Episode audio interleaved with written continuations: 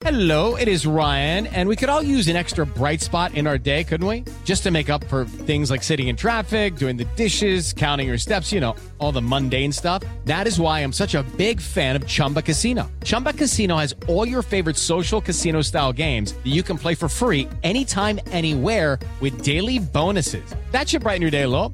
Actually, a lot. So sign up now at chumbacasino.com. That's chumbacasino.com. No purchase necessary. VGW Group. Void were prohibited by law. See terms and conditions. 18 plus. Comentaristas não reflete necessariamente a opinião do Grupo Jovem Pan de Comunicação. Realização Jovem Pan News. Jovem Pan News. Jovem Pan.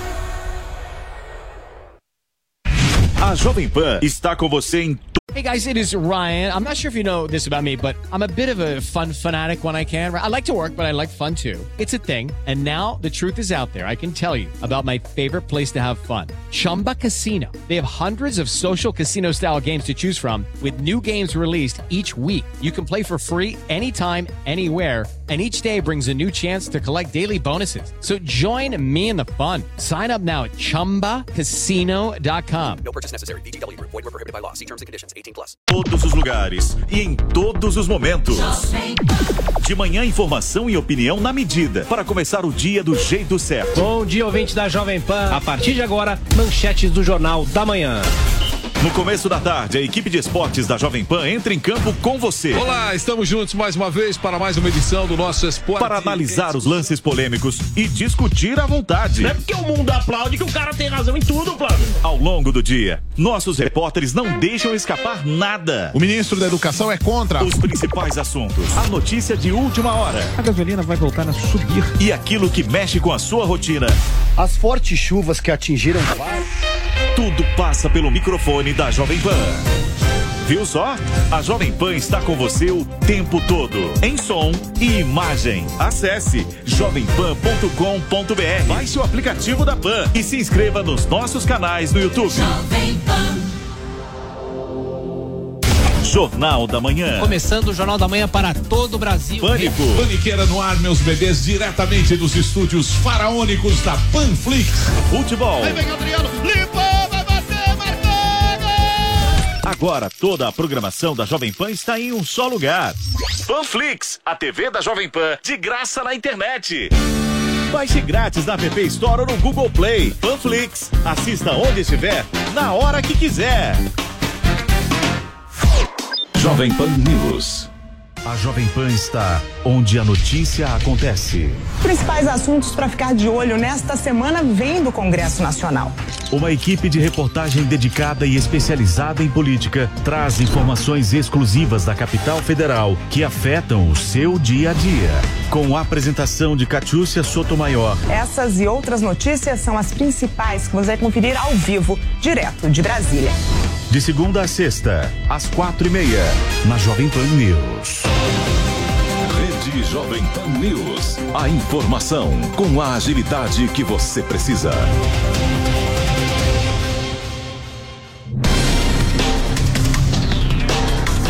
um debate de assuntos diferentes, atuais e polêmicos. Aqui nós mostramos os dois lados da notícia, respeitando a diversidade de opiniões. Você é a favor ou contra? Concorda ou discorda?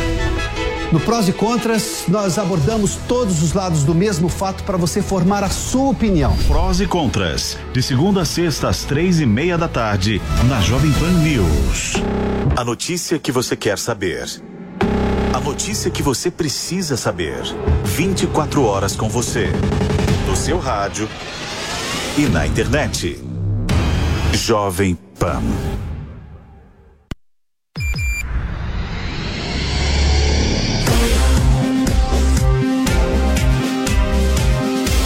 Esta é a Jovem Pan News. A rede da informação.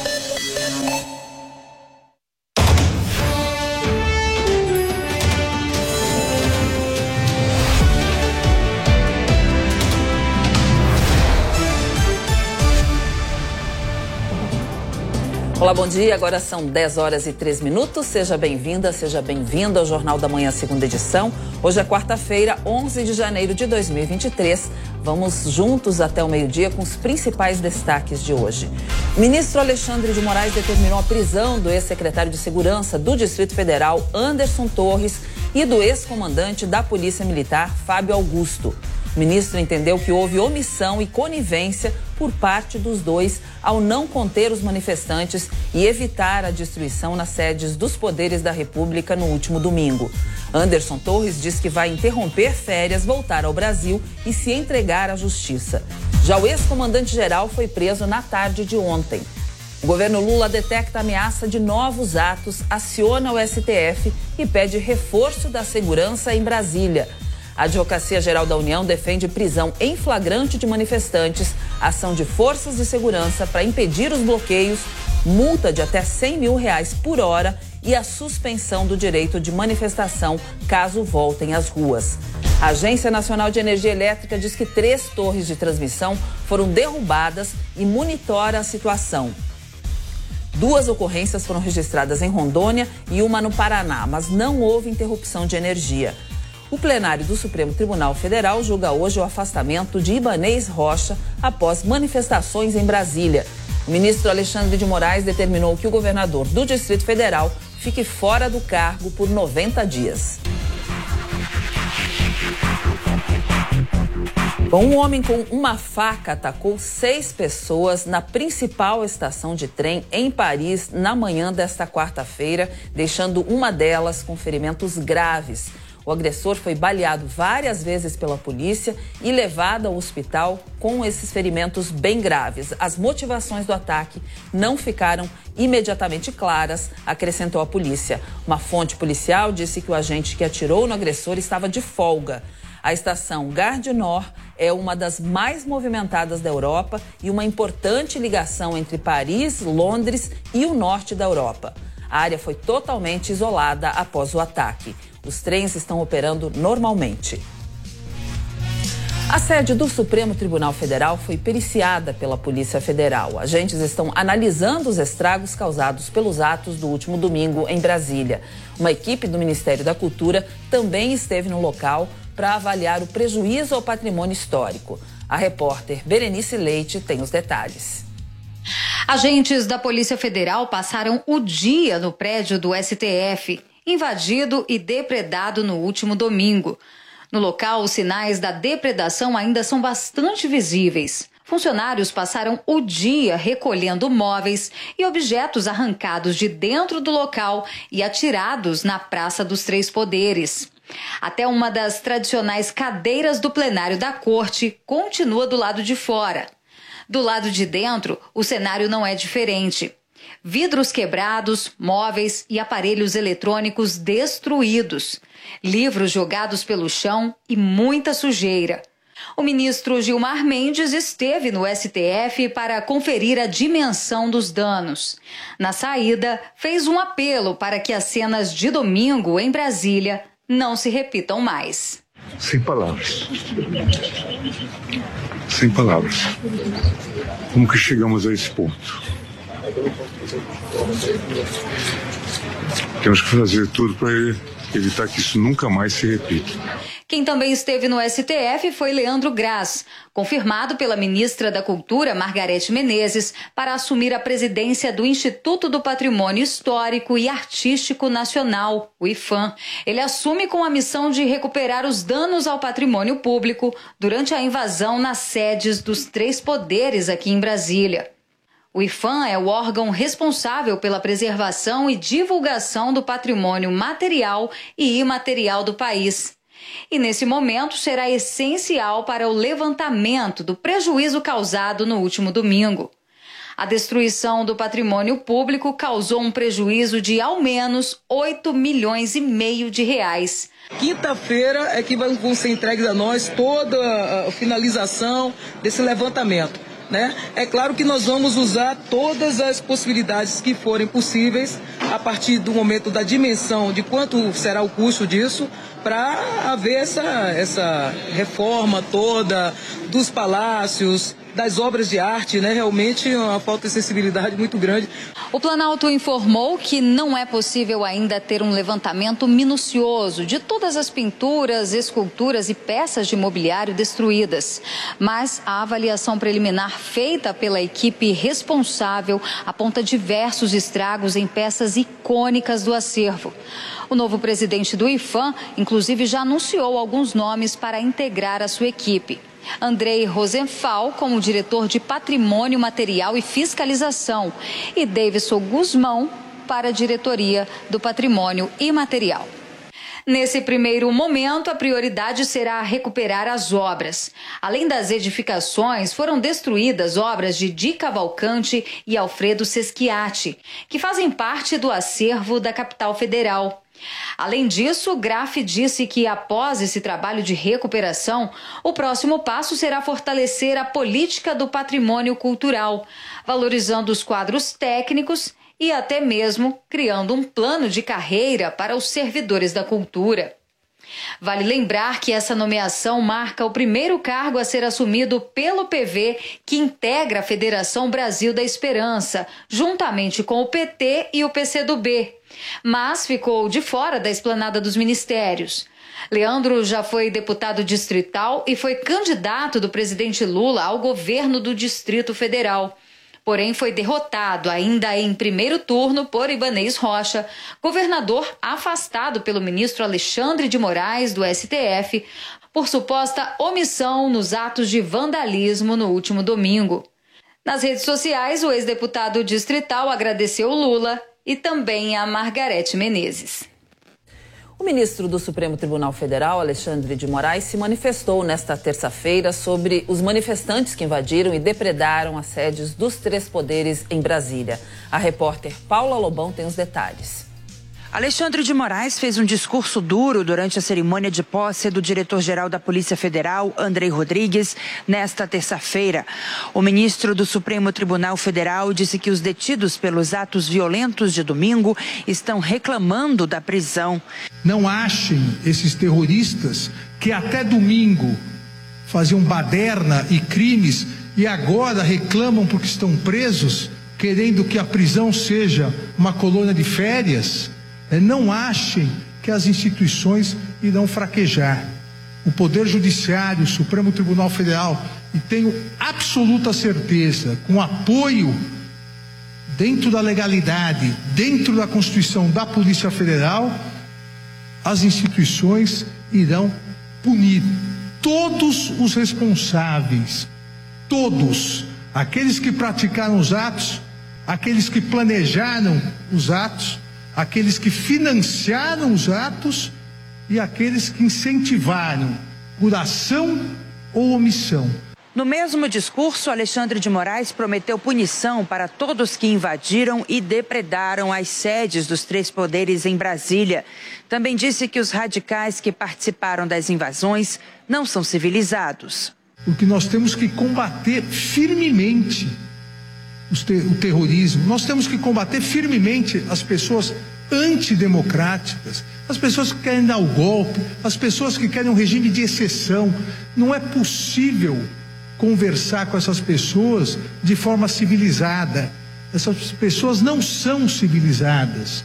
Cerca de 1.500 pessoas foram presas e levadas para a Academia Nacional de Polícia Federal até agora. Todas estão sendo identificadas e ouvidas pelos agentes e poderão responder por crimes como terrorismo e atentado ao Estado Democrático de Direito. Nesta terça, cerca de 600 pessoas foram liberadas.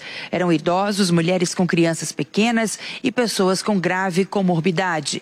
Em nota, o Ministério da Justiça e Segurança Pública informou que não coaduna com maus tratos a quem quer que seja. A pasta também negou de forma veemente que pessoas que se encontram detidas na Academia Nacional estejam sendo privadas de seus direitos básicos. O governo Lula detecta ameaça de novas manifestações nesta quarta-feira em todo o país. Quem está acompanhando e nos atualiza sobre essa informação agora é o repórter Bruno Pinheiro. Bruno, um bom dia para você. Que medidas preventivas já foram adotadas para evitar novas invasões e mais prejuízos? Oi, Cláudio. Estando em alerta, é importante reforçar a segurança e isso já estava sendo feito, né? Vamos explicar melhor. A você um ótimo dia. A quem nos acompanha sempre é uma alegria, uma satisfação. Ontem, uma reunião no Palácio do Planalto ficou entendido, então, que a Força Nacional iria reforçar a segurança aqui na capital federal. A guarda da presidência da República e os homens do Exército também já estão fazendo isso. Ao amanhecer do dia, a segurança, de fato, a gente vê um reforço muito intenso na esplanada dos ministérios, na frente do STF ali, na Suprema Corte, onde foi invadida, no Palácio do Planalto e também ao no entorno do Congresso Nacional. Mas vai muito além. O que o governo espera? que esses atos que estão sendo chamados nas redes sociais para que haja uma nova manifestação, que seria uma retomada dessa ação hoje às seis da tarde, aqui na capital federal. Esse convite está sendo feito nas redes sociais, em aplicativos de mensagens. Esses usuários chegaram a alterar o nome de várias contas para tentar é, enganar ali a justiça que está investigando, é acompanhando esses usuários nas redes sociais. O que o governo espera que essas contas sejam canceladas ou até bloqueadas tiradas do ar para tentar evitar esse compartilhamento em massa. Esse chamamento acontece que esse convite não é somente aqui na capital federal, mas que aconteçam em outros estados, em outras cidades também. Então seria às seis da tarde. E aí o que, que fica estabelecido através da Advocacia Geral da União é uma expectativa de que várias multas sejam aplicadas. Os valores eu explico agora. Aos, as contas que se falando sobre aos empresários que usam os seus CNPJs, o valor de 100 mil reais na pessoa jurídica que estiver nessas manifestações e que o direito de manifestar seja suspenso também de usar aqui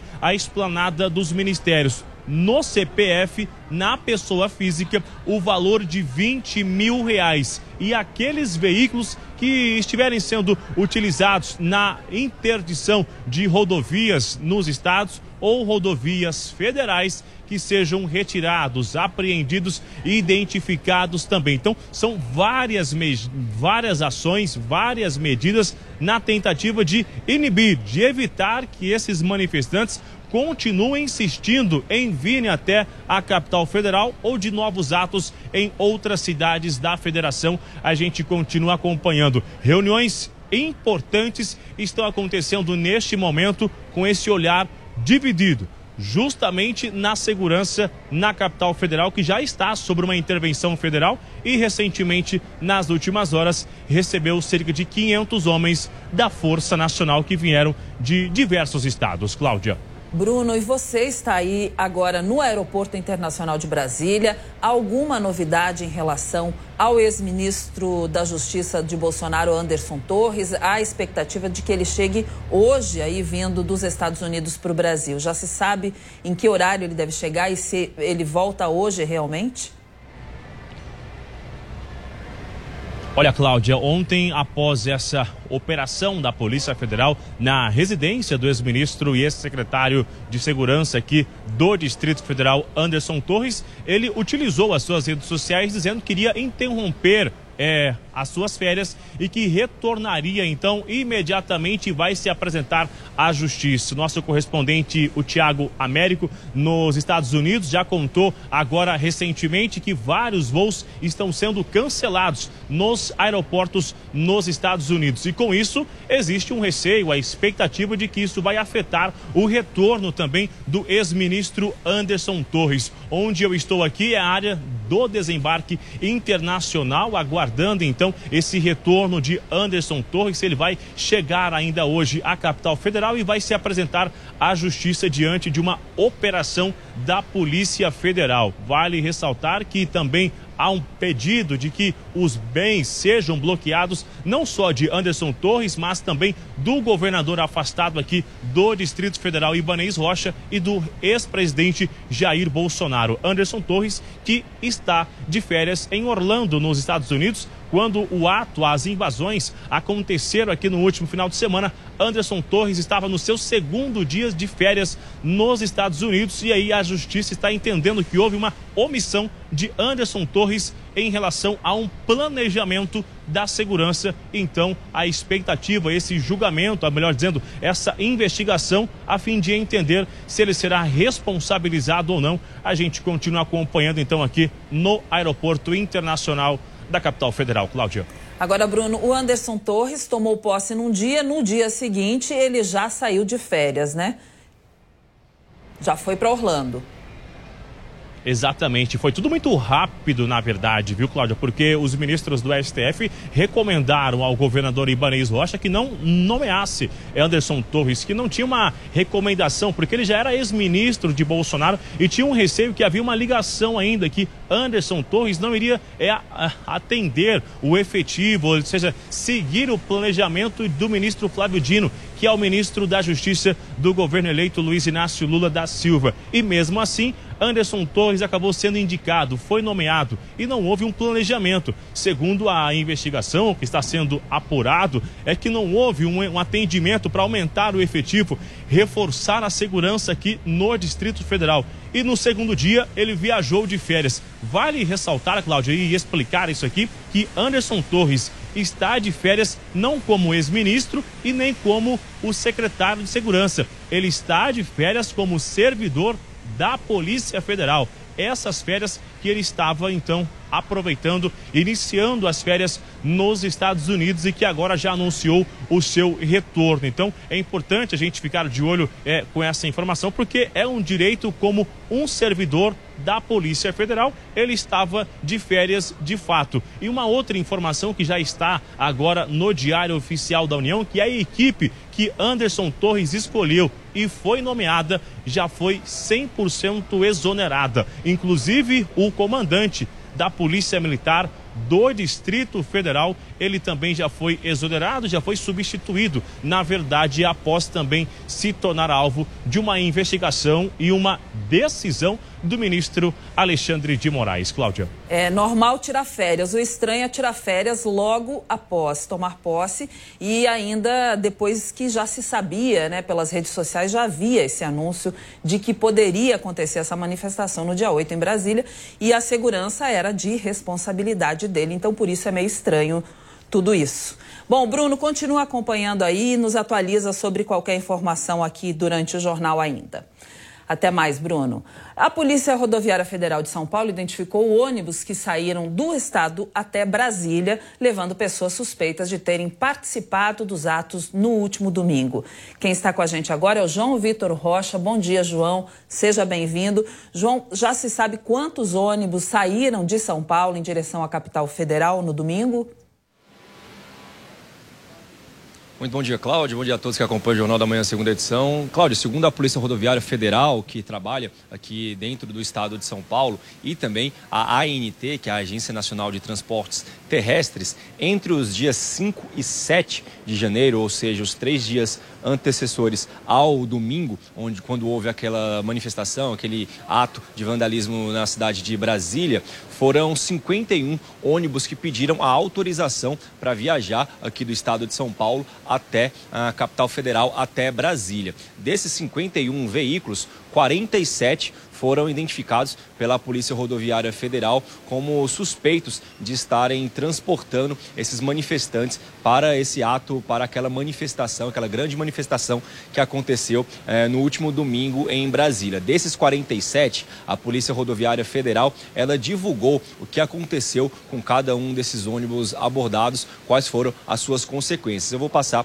aqui as, essas informações. Desses 47, 23 foram abordados e apreendidos, foram paralisados quatro foram liberados para seguir a sua viagem, cinco ainda estão lá em Brasília, segundo a Polícia Rodoviária Federal, outros 11 retornaram para a cidade de São Paulo quando foram abordados, não continuaram viagem e quatro não tiveram registro sobre se chegaram em Brasília ou não. Pediram a autorização, mas não há registro se eles chegaram à capital federal. Isso são os ônibus apenas saindo aqui é, do interior e da capital de São Paulo. A gente lembra que Alexandre de de Moraes, ministro do STF, na véspera, né, no momento que aconteceu a manifestação, melhor falando, no último domingo, ele decretou uma ordem mandando apreender e bloquear os 87 veículos que estavam na, no acampamento, no QG lá de Brasília. E nessa determinação, segundo o ministro Alexandre de Moraes, eu vou abrir aspas aqui para ele, ele fala o seguinte: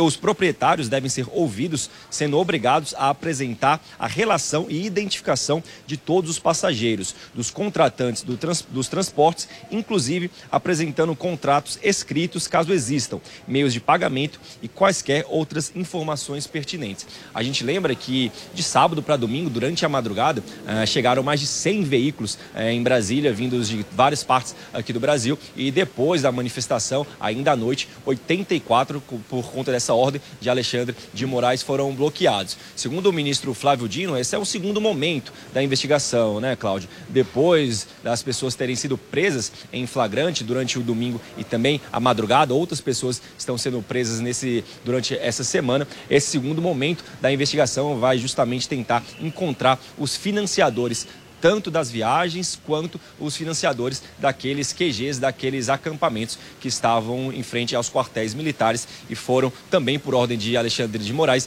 desmobilizados ao longo da última segunda-feira. Cláudia.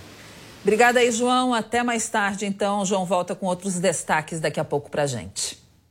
Danos em linhas de transmissão de energia elétrica podem ter sido causados por atos de vandalismo. As informações com Rodrigo Viga.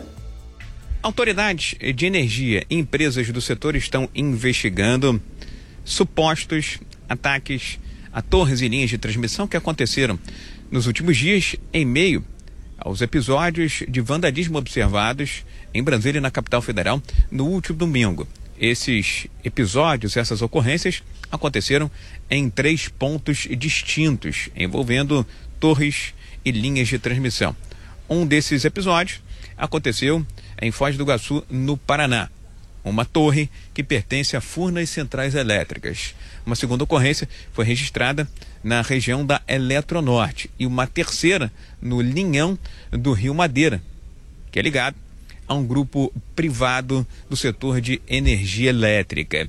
As empresas do setor que atuam nessa área também estão colaborando com as autoridades na investigação do que aconteceu efetivamente não está descartada a possibilidade de terem sido ataques vândalos, atos de vandalismo em meio aos episódios de domingo que aconteceram na capital eh, federal. Apesar dessas ocorrências, não houve qualquer abalo ao sistema elétrico eh, brasileiro. Segundo fontes da Jovem Pan, não há um prazo definido para quando as empresas e as autoridades terão um parecer explícito sobre o que aconteceu nessas torres e linhas de transmissão. O gabinete de crise foi montado para apurar este caso e envolve ANEL, Agência Nacional de Energia Elétrica, Ministério de Minas e Energia e o ANS, Operador Nacional eh, do Sistema. Preventivamente, algumas medidas emergenciais foram adotadas. Por exemplo,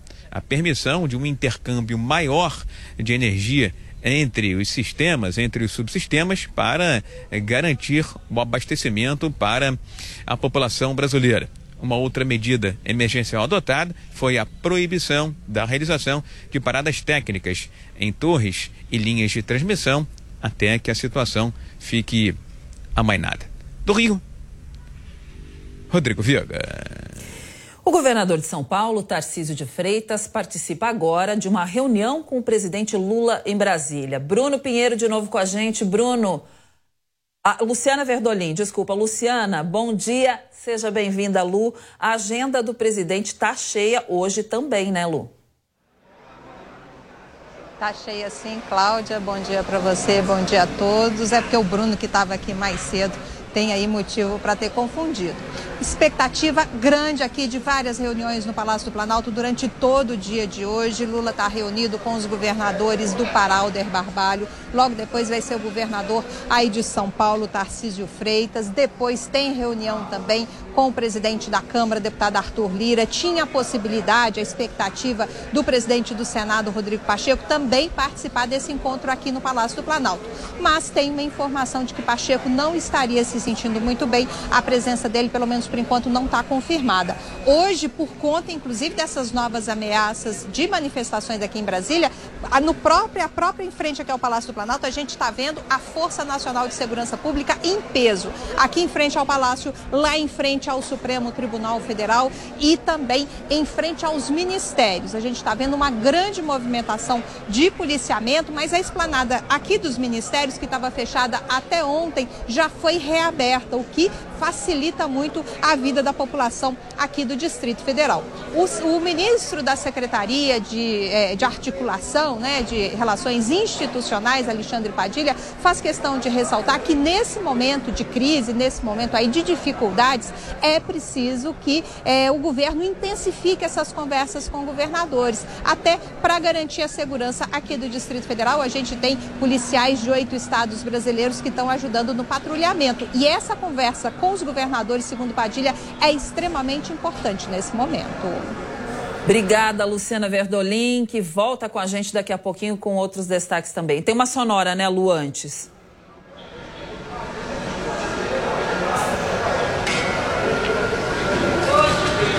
Vamos construir uma agenda comum entre governo federal, governo estadual e prefeitos para que a gente possa unir e reconstruir o país.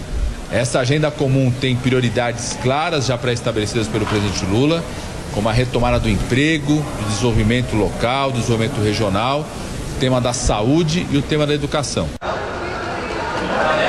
Olha, Cláudia, e para mostrar que a normalidade já voltou aqui dentro do governo, tem solenidade de posse de novas ministras aqui logo mais à tarde no Palácio do Planalto. Tomam posse, vão assumir efetivamente o cargo, melhor dizendo, as ministras da, da, do, da Igualdade Racial, Aniele Franco, e dos povos originários, Sônia Guajajaras. Essa solenidade vai ser às 5 horas da tarde aqui no Palácio do Planalto, com a presença do presidente Luiz Inácio Lula da Silva toda a estrutura está sendo montada, apesar ainda de não, a gente não ter é, retomado totalmente os trabalhos por conta, falta ainda muitas vidraças aqui no Palácio do Planalto. A ordem é retomar a normalidade, é garantir a continuidade dos trabalhos. Muito bem, então as duas últimas posses acontecem aí hoje à tarde, da Sônia Guajajara e da Daniele Franco também. Obrigada por enquanto, Lu, até daqui a pouquinho. No mundo, os eventos climáticos do ano passado tiveram peso de mais de 100 bilhões de dólares aos cofres públicos. Mais detalhes com a repórter Camila Yunes. 120 bilhões de dólares. É esse o valor dos prejuízos causados por enchentes e furacões em 2022, de acordo com a seguradora alemã Munich Re. A quantia é semelhante à de 2021 e abaixo dos anos recordes de 2017 e se refere ao montante coberto por seguros. O furacão Ian nos Estados Unidos e as inundações na Austrália ajudaram a tornar 2022 um dos anos mais caros já registrados envolvendo desastres naturais.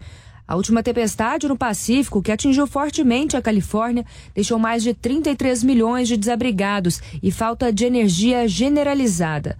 O Serviço Nacional de Meteorologia registrou ventos de mais de 64 quilômetros por hora. O furacão Ian, que atingiu a Flórida no mês de setembro, causou danos de 100 bilhões de dólares em perdas totais. Na Austrália, as inundações custaram mais de 8 bilhões de dólares. O Paquistão também sofreu no último ano com chuvas excessivas e inundações, que além dos 15 bilhões de dólares, custaram a vida de 1.700 pessoas. Em entrevista à agência Reuters, o cientista-chefe para o clima da Munich Re disse que os choques climáticos estão aumentando. Ele afirmou ainda que não é possível atribuir diretamente nenhum evento climático severo às mudanças climáticas, mas que essas mudanças tornaram os extremos mais prováveis. Bom, agora vamos saber a previsão do tempo para esta quarta-feira em todo o Brasil. Quem nos informa é a Paula Nobre. Bom dia, seja bem-vinda, Paula. O que vai predominar hoje no Brasil todo, sol ou a chuva? Sol e chuva, Cláudia Bartel. Mais uma vez, bom dia a você. Mais uma vez aqui no Jornal da Manhã, segunda edição, falando sobre meteorologia, falando sobre previsão do tempo para vocês.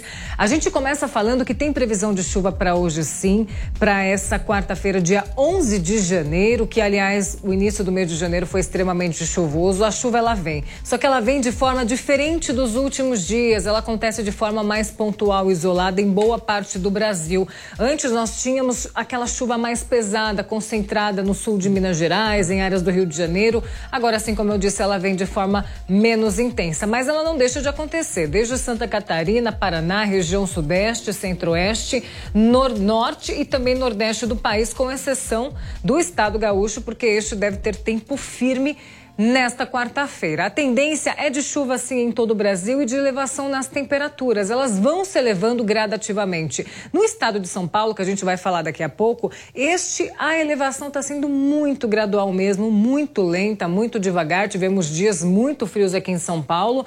Hoje a máxima é de 27 graus, por exemplo, a gente fala já já mais um pouquinho sobre. 30 graus de máxima em Goiânia, Belo Horizonte, temperatura já sobe bem, já chega aos 28 graus. Porto Alegre ainda aquele calorão de sempre dos últimos dias, onda de calor polar com máxima de 35.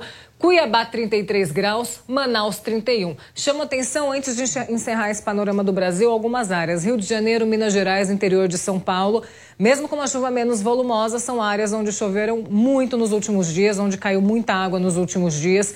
Então, ainda é preocupante a situação dessas regiões. Por enquanto, risco geohidrológico, deslizamento de terra, também qualquer tipo de transtorno como alagamentos. Cláudia. Bom, em São Paulo, como a Paula já disse, muita chuva aí nesse início de ano. O tempo vai continuar instável assim, Paula, aqui, por aqui? Deve continuar instável. Uma coisa que a gente tem que sempre observar, Cláudia, é que estamos na estação de verão. O verão é uma estação mais chuvosa, sim. Ela demanda muita água aqui para a região sudeste, para o estado de São Paulo. Os últimos anos têm sido mais chuvosos do que o normal e a temperatura tem ficado um pouquinho mais abaixo do ideal, inclusive. O IMET soltou uma nota, o Instituto Nacional de Meteorologia, mostrando que nesses primeiros dias do mês de janeiro a temperatura média da capital paulista esteve 4 graus abaixo do ideal, isso historicamente falando. Tem chuva hoje sim prevista, já começou a chover aqui na capital paulista, o tempo ainda está encoberto. De manhã o sol tentou sair, mas aí as nuvens mais carregadas já cobriram o céu de toda a capital paulista. Essa é a condição também de boa parte do estado para hoje. Mas o sol ele tende a aparecer, uma hora ele vai. Estamos aguardando este sol, quem sabe mais ao fim do dia de hoje e amanhã também, quinta-feira, Cláudia, porque a temperatura ela deve ir subindo bem. Hoje a máxima chega aos 27 graus, amanhã já tem máxima máxima de 28 graus durante a tarde, até o fim de semana máxima de 31. E aí o paulistano terá sim um fim de semana de praia aí no litoral de São Paulo. Então a gente continua aguardando a aparição desse sol, sim, Cláudia, por aqui. Mas é isso que eu disse: temperatura vai subindo, conforme ela vai subindo, o sol vai aparecendo e os sistemas que provocam chuva vão indo embora. Vamos ver então se até o final do dia a gente tem pelo menos alguns raios de sol aqui em São Paulo, que o pessoal já está ficando meio mofado. Pois é, é isso. Paula, obrigada aí pelas suas até informações mais. por hoje. Até amanhã com mais previsão do tempo. Bom, tempo instável aqui no Brasil e nos Estados Unidos acontece um caos aéreo. Diversos voos foram suspensos. Nós vamos conversar agora com Tiago Américo para saber o que está acontecendo por lá. Passageiros de diversos aeroportos dos Estados Unidos estão fazendo diversos relatos nas redes sociais sobre atrasos e cancelamentos de voos aqui no país. Essa informação foi confirmada pela Administração Federal de Aviação, que anunciou nesta quarta-feira a interrupção do sistema que forçou temporariamente o cancelamento de voos nos Estados Unidos. Disse também que não há uma estimativa para a restauração do serviço no momento. A agência até agora não especificou o que causou a falha em seu sistema. O problema pode afetar a aviação em todo o mundo, com voos na França já afetados pelo problema, de acordo com relatos de passageiros nas redes sociais. A imprensa americana que repercute o caso disse que o sistema está fora do ar desde a meia-noite e isso força a interrupção de diversas viagens aéreas. Há relatos de muitos passageiros retidos em aeroportos e conexões perdidas. Dos Estados Unidos, Tiago Américo. O IBGE divulgou o Índice Nacional de Preços ao Consumidor Amplo, o IPCA, indicador considerado a inflação oficial do país. Quem nos atualiza sobre essas informações é o repórter João Vitor Rocha, que traz os dados aí dos vilões que mostram que o país fechou o ano com uma inflação acumulada de 5,79%, acima da meta definida pelo governo. A inflação acumulada do Brasil no ano de 2022 fechou com a taxa de 5,79%, segundo dados oficiais divulgados pelo IBGE, número bem abaixo dos 10,06% de 2021. O setor de alimentos e bebidas liderou o IPCA de 2022, com alta nos preços na casa de 11,64% no ano. Os gastos com saúde e cuidados pessoais também tiveram um impacto importante na inflação do ano passado e fecharam com alta de 11,43%. Por sua vez, o setor de transportes foi um dos responsáveis por frear a alta da inflação no país. O grupo registrou deflação de 1,29%. Em termos de comparação, no ano de 2021, o setor acumulou alta de 21,03%. O economista Gabriel Barros ressaltou a importância do teto na cobrança do ICMS dos combustíveis pelos estados para controlar esses números. É possível identificar na, na inflação mensal que a partir do momento em que o Congresso mudou a tributação é, de combustíveis, a inflação é, mudou de patamar. Teve uma quebra, digamos assim, estrutural na, na série, e isso começou a ajudar na inflação mês a mês, e aí, de forma acumulada, ajudou muito na inflação do fechamento do ano. Tiveram, sim, outros, outros itens né, e subitens do, do IPCA que tiveram queda de preço, só que como a participação no índice como um todo é muito pequena, acabam não contribuindo muito. O, o maior item que contribuiu foi essa, essa, esse item de combustíveis, é, que é quem mais explica essa contribuição positiva. Gabriel Barros ressalta que, apesar dos percalços na economia ao longo do ano, o balanço final é positivo. É para comemorar sim, porque a gente teve um ano muito desafiador e vários países não conseguiram é, entregar sua inflação é, na meta. E o Brasil está muito abaixo até da inflação americana, né? Fechou o ano com inflação abaixo da inflação dos Estados Unidos e de vários outros países é, emergentes comparados com o Brasil, a Turquia, por exemplo, a Rússia. O Brasil está tá muito bem posicionado nesse quesito de política monetária, graças ao trabalho que foi feito pelo Banco Central. Para 2023, o economista aponta que a PEC de transição, que liberou cerca de 145 bilhões de reais para o governo Lula utilizar acima do teto de gastos, fez com que a projeção da inflação subisse de 4,5% para algo em torno de 5,5% ou 6%. Bom, a gente daqui a pouco volta a falar aí sobre economia. Teremos inclusive uma entrevista com uma advogada aí para falar de inflação, de impostos aqui no Brasil. Agora vamos ao vivo novamente a Brasília, porque o plenário do Supremo Tribunal Federal julga hoje a decisão do ministro Alexandre de Moraes, que afastou Ibanês Rocha do governo do Distrito Federal. Luciana Verdolim volta com a gente. Lu, os ministros também vão tratar aí da desocupação de acampamentos, desses acampamentos em frente às unidades militares, né?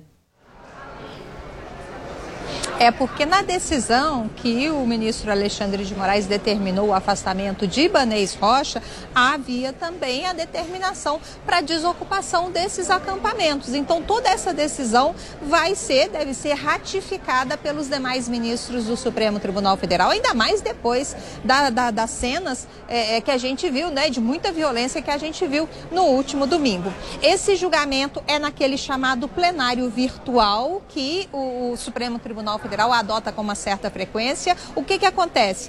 Da, pelo, pelo celular, né, pelo aplicativo, é, de forma virtual, os meninos, ministros não precisam nem estar aqui em Brasília para é, ratificarem, para votarem essa decisão, para é, confirmarem que uma decisão monocrática de um ministro, no caso o ministro Alexandre de Moraes, pode valer efetivamente. Não há nenhum tipo de questionamento por parte dos outros ministros, por isso a expectativa é de que a decisão seja ratificada, inclusive, por unanimidade. Vale ressaltar que esse processo é aquele mesmo dos, dos atos antidemocráticos, daquele que foi originário do processo de combate às chamadas fake news. Então, esse processo está em sigilo de justiça, é, é bastante complicado para a gente saber, inclusive, quais ministros que já votaram. O julgamento começou à meia-noite de hoje, às zero hora de hoje, e vai, ter, vai até logo mais à meia-noite. Expectativa grande aqui no Distrito Federal também, é porque foi convocada agora há pouco, Cláudio Cláudia, uma entrevista coletiva.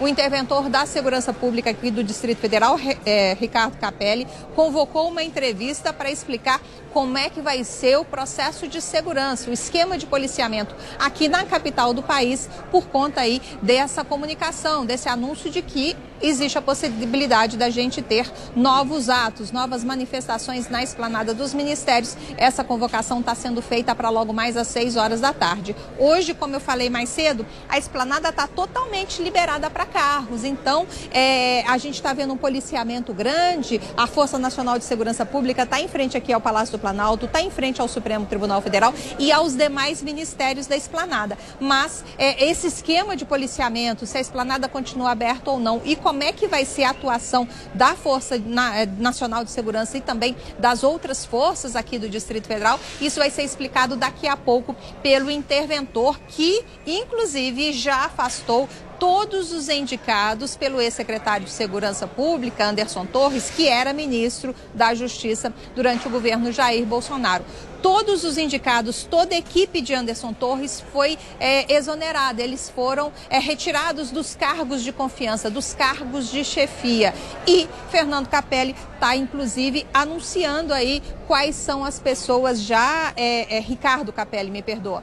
É, ele até já anunciou a equipe que vai fazer aí a segurança aqui do Distrito Federal a partir de agora. Ele, inclusive, lembrou, Cláudia, que a gente teve posse do presidente Luiz Inácio Lula da Silva Silva, um público bastante grande aqui na esplanada dos ministérios e essa, esse esquema de policiamento foi bastante positivo, não teve nenhuma falha. E é isso que se pretende daqui para frente organizar melhor a segurança pública para evitar que a gente tenha a repetição dos atos de vandalismo que a gente viu no último domingo. A gente continua acompanhando, Ibanez Rocha está afastado do cargo, corre o risco de um processo de impeachment na Câmara Legislativa aqui do Distrito Federal, já tem ser CPI para apurar os atos de vandalismo que foi autorizada, né, a criação lá pela Câmara Legislativa e expectativa também de várias ações do Congresso Nacional para fazer frente a esses problemas. A gente continua acompanhando e volta daqui a pouco com novas informações. Muito bem, a Lu continua acompanhando de Brasília a gente é, traz as imagens aí ao vivo, informações dessa coletiva daqui a pouco também. Até já, Lu. Bom, para falar da economia e os reflexos na vida da população brasileira, a gente recebe agora a Natália Meneghitti, que é advogada especialista em direito tributário. Seja bem-vinda, Natália. Um bom dia para você. Bom dia, obrigada pelo convite. Obrigada por você estar aqui com a gente nesta manhã de quarta-feira. Doutora Natália, eu gostaria que você traduzisse para a gente o que significa esse IPCA de 0,62 e esse fechamento em dezembro é, de 2022 com alta de 5,79. Traduz para a gente o que significam esses números para a população, para quem está nos assistindo. Bom, na verdade, é o segundo ano né, consecutivo que a gente fecha é, com a alta da inflação. E isso, o que, que isso traduz? O que, que isso significa? Isso significa é, a diminuição né, do poder de compra da população, né, a perda do poder de compra ao longo aí do tempo e a perda da rentabilidade da economia. Então, hoje a gente, é, no final de 2022, fechamos com um índice um pouco mais né, do que o esperado, é, um pouco acima da meta que foi estipulada pelo Banco Central, e isso traduz é, uma diminuição né, de, de, de renda para a população, uma diminuição aí da perda de compra é, pela população, além da diminuição da rentabilidade da nossa economia. Então a inflação é, diminuiu em 2022, mas ainda assim ficou pelo segundo ano seguido acima da meta estipulada, é isso? Isso, exatamente. A gente tinha uma meta aí de 3,5%, é, um ponto e meio acima para mais, um ponto e meio para menos, mas acabamos fechando aí é, com 5,79%, o que foi um pouco acima do que era é, esperado né, para o ano.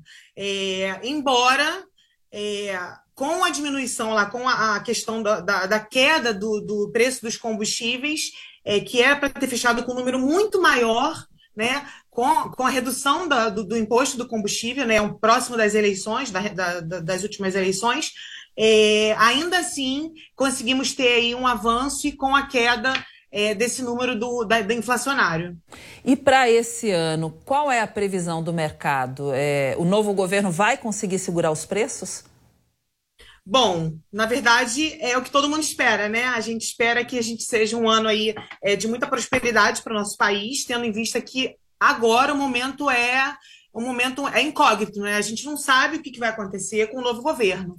É, embora hoje o Brasil é, tenha aí é, ficado entre, embora em cima da média, um pouco melhor né, do, que, é, do que foi esperado, que era uma inflação muito maior, a gente é, espera que agora nesse próximo governo é, haja uma diminuição é, do valor da matéria-prima, a redução de impostos para que a inflação não aumente tanto e que esse valor não seja repassado ao consumidor final, né?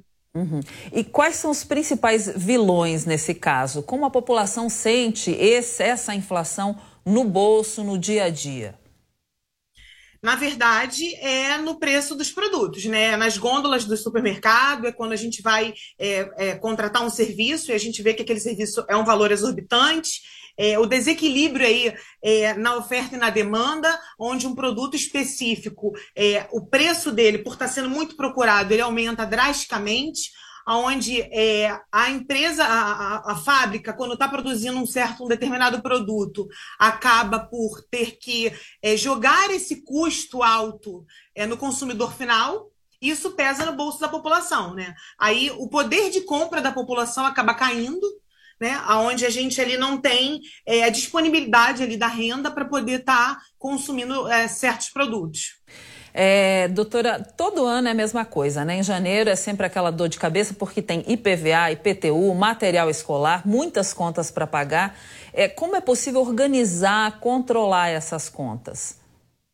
Bom, a ideia é que, é, exemplo, a questão do material escolar. A gente sabe que em janeiro o material escolar aumenta muito mais é, do que se talvez a pessoa tivesse comprado talvez em dezembro. A questão do IPVA, a gente pode fazer o parcelamento do IPVA, né? Aproveitar o mês de janeiro é onde que quando é disponibilizado ali aquele parcelamento. Então, de repente, pagar de forma parcelada, não dispor de um valor é, de forma é, à vista, né? O pagamento à vista. Então, a gente tentar se organizar para que seja feito esse parcelamento, para que seja feito é, com antecipação, né? Quanto mais a gente pudesse antecipar com os nossos sabendo dos nossos custos futuros, melhor, porque a gente consegue se organizar, consegue organizar a nossa renda e consegue ter ali mais segurança para poder é, passar o ano aí tranquilo. É, todo mundo fala que a gente paga muito imposto no Brasil. Gostaria de saber se a gente realmente paga mais imposto do que a maioria dos países ou a gente não tem um retorno desse imposto em escola, nas estradas, é, nas questões que o governo deveria estar usando esse dinheiro do imposto? Sim, na verdade o Brasil é considerado hoje é, um dos países com a maior carga tributária de fato, né, o imposto no Brasil é um imposto muito alto comparado com outros países. É, muitas das vezes esse valor realmente não é repassado é, à população. A gente tem aí é, uma carga tributária alta, onde, onde a população, o cidadão, ele paga é, um imposto muito alto e não consegue ver esse retorno. Então, de fato, há sim uma carga tributária muito alta no Brasil hoje, comparado aí a outros países. Está entre os países com maior carga tributária do mundo. Doutora Natália, a gente sabe que teve vários eventos aí que acabaram atrapalhando qualquer. É, as questões econômicas no mundo todo, né? A gente teve pandemia é, que durou aí mais de dois anos, tem as questões climáticas que acabam alterando também as plantações, as safras, é, e ainda essa guerra da Rússia que acaba aumentando questões de fertilizantes. E é, o Brasil foi afetado, o mundo todo também. Como o Brasil está em relação a isso? É porque a gente teve inflação alta aqui, mas a gente viu também na Europa, no Reino Unido, a inflação acima de dois dígitos, né? Em relação a esses outros países, como está o Brasil hoje? Não, o Brasil hoje está numa posição favorável comparando aos demais países, porque a gente tem países emergentes, né, são comparados ao Brasil e que tiveram um índice muito maior do que o Brasil. E aí é bem, é bem correto, né, a sua, sua fala, que essa questão da guerra da Rússia, é, as condições climáticas, né, que hoje elas é, atuam diretamente na produção, atuam diretamente nas plantações, faz com que haja um aumento de preço muito grande né, nos supermercados é, e esse valor é repassado ao consumidor. Então, hoje o Brasil está numa posição favorável, embora tenha fechado com valor acima do esperado, é, comparando a outros países desenvolvidos, comparando aí é, a países emergentes. Então, o Brasil hoje está numa condição favorável, sim, em relação a esses países. E a perspectiva é que esse ano, é, embora ainda muito cedo para a gente falar, é que a gente tem aí uma, uma perspectiva boa né, para esse ano. É, a impress... Que a gente consiga aí. Pode falar. Que a gente consiga aí é, reverter né, esse quadro, né, essa, essa, esse pós-pandemia, esse pós-guerra de Rússia. As questões climáticas a gente não tem como é, controlar, né? Mas os pontos que a gente consegue controlar, os pontos que a gente consegue ali é, é ter é, uma evolução, é, a ideia é que realmente esse ano a gente tenha uma boas notícias, né? Para a uhum. questão da inflação.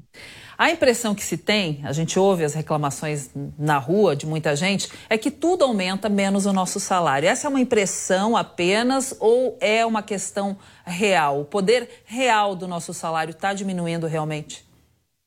É, acaba diminuindo porque com o aumento da inflação, o poder de compra da população ele diminui drasticamente, né? Então, quando você tem ali é, a questão da oferta e da demanda, quando você tem ali custos altos de produção e esse valor é repassado ao consumidor, de fato, é, o poder de compra da população acaba se perdendo. Então, a impressão de que a gente tem que o nosso salário realmente não está dando é verdade.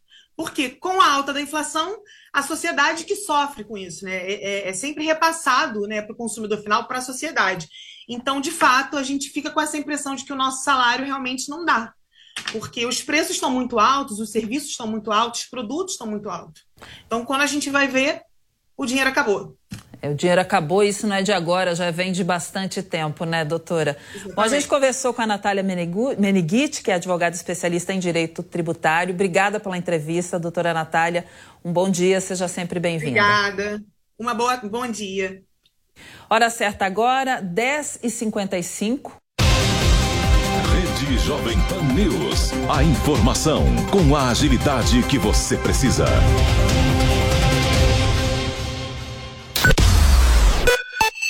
Jovem Pan News. Jovem Pan.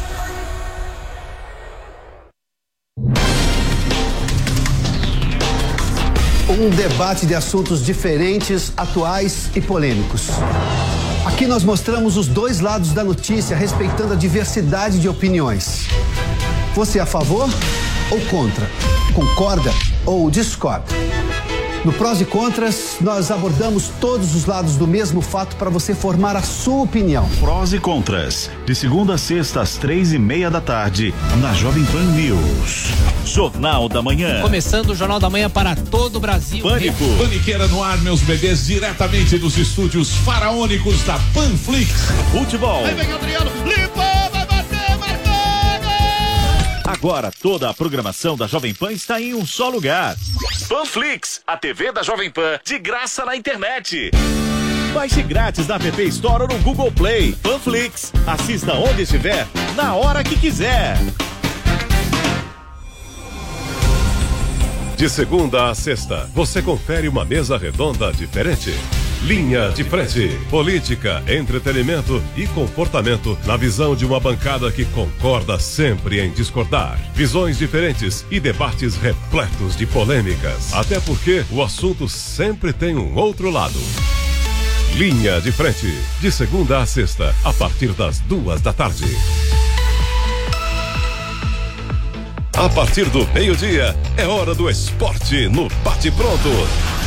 Tudo sobre as principais rodadas dos campeonatos e as informações atualizadas dos principais clubes do país. Bate Pronto, meio-dia, de segunda a sexta, na Jovem Pan News.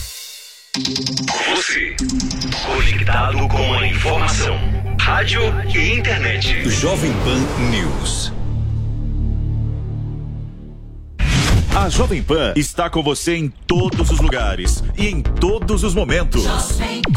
De manhã, informação e opinião na medida para começar o dia do jeito certo. Bom dia, ouvinte da Jovem Pan. A partir de agora, manchetes do Jornal da Manhã. No começo da tarde, a equipe de esportes da Jovem Pan entra em campo com você. Olá, estamos juntos mais uma vez para mais uma edição do nosso Esporte. Para analisar os lances polêmicos e discutir à vontade. Não é porque o mundo aplaude que o cara tem razão em tudo, Flávio. Ao longo do dia, nossos repórteres não deixam escapar nada. O ministro da Educação é contra os principais assuntos. A notícia de última hora. A gasolina vai voltar a subir. E aquilo que mexe com a sua rotina. As fortes chuvas que atingiram vários. Tudo passa pelo microfone da Jovem Pan. Viu só? A Jovem Pan está com você o tempo todo, em som e imagem. Acesse jovempan.com.br, baixe o aplicativo da Pan e se inscreva nos nossos canais no YouTube. Jovem Pan.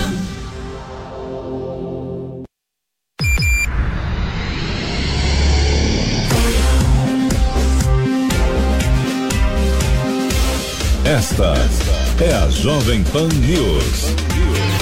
A rede da informação. Muito tempo. Obrigada por enquanto, Bia. Nas primeiras ações em São Paulo, o governo Tarcísio corta impostos sobre o setor aéreo e libera recursos para cidades afetadas pelas enchentes. A reportagem é de Vitor Hugo Salina. O governador de São Paulo, Tarcísio de Freitas, assinou um decreto reduzindo de 13,3% para 12% a alíquota do ICMS sobre o combustível de aviação até 2024. Antes da pandemia, essa taxa era de 25%. Como medida de alívio ao setor, a cobrança foi reduzida para 12. No entanto, em 2021, o imposto subiu para 13,3%, recuando novamente agora. Encontro com representantes da Associação Brasileira das Empresas Aéreas, Tarcísio também confirmou a criação de mais 150 novos voos no estado. Redução é, é, de tributo versus aumento de movimento acabou sendo muito benéfica para o estado, a gente aumentou aumentou oferta de aumentou a arrecadação. Quer dizer, imposto passou a abastecer mais. Um dos maiores desafios desse início de mandato é lidar com as chuvas que ocorrem por todo o estado e trazem destruição.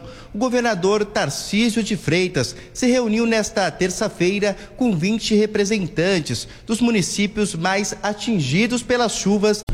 With lucky landslots, you can get lucky just about anywhere. Dearly beloved, we are gathered here today to. Has anyone seen the bride and groom?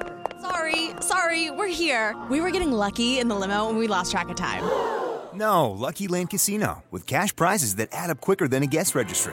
In that case, I pronounce you lucky.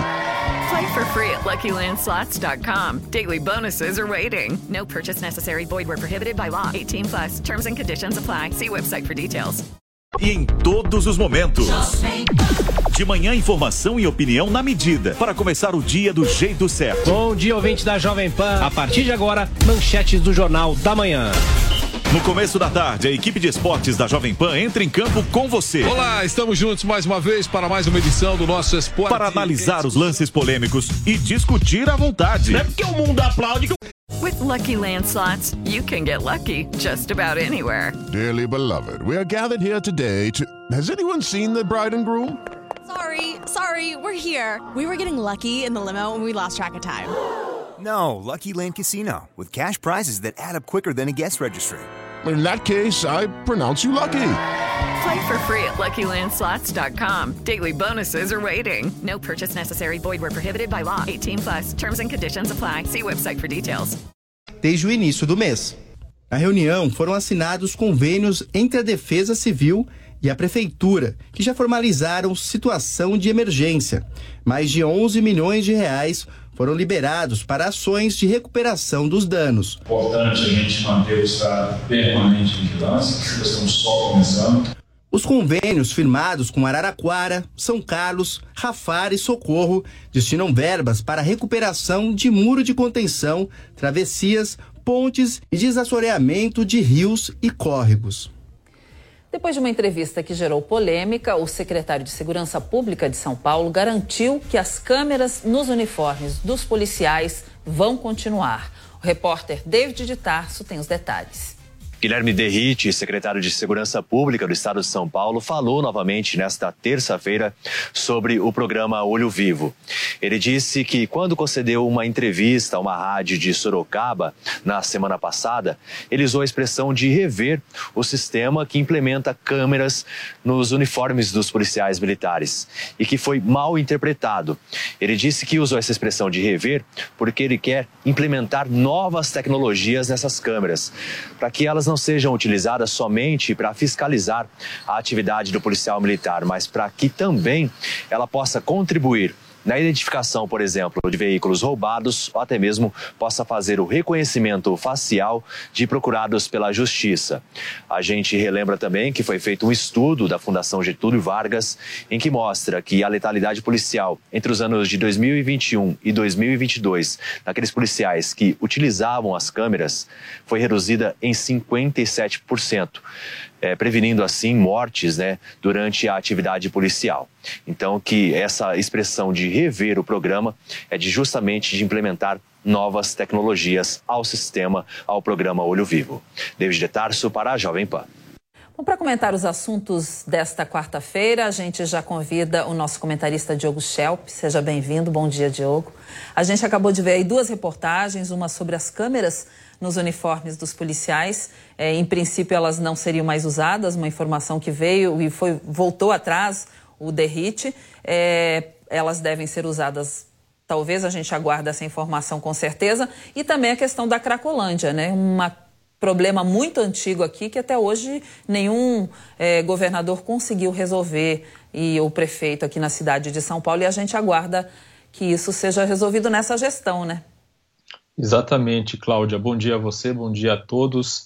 Em relação à discussão sobre o uso de câmeras nos uniformes, de fato, a declaração do secretário, que havia sido dada numa entrevista, ela era dúbia, né? ela realmente dava margem a uma interpretação é, que é, obviamente, equivocada, porque o governador Tarcísio de Freitas já havia dito claramente que ia manter o programa, pelo menos por hora, inclusive para ter mais embasamento durante um período mais longo de tempo de uso para avaliar de fato a efetividade dessa medida. O estudo da FGV, que foi divulgado no final do ano passado, diz, além do que foi apontado na reportagem, de que houve uma redução na letalidade policial naqueles batalhões em que havia uso da câmara, também apontou que nesses batalhões houve uma melhora da atuação policial, ou seja, é, mais atividades de repressão a atos de violência doméstica, por exemplo, foram registradas nesses batalhões, assim como houve um maior número de apreensão de armas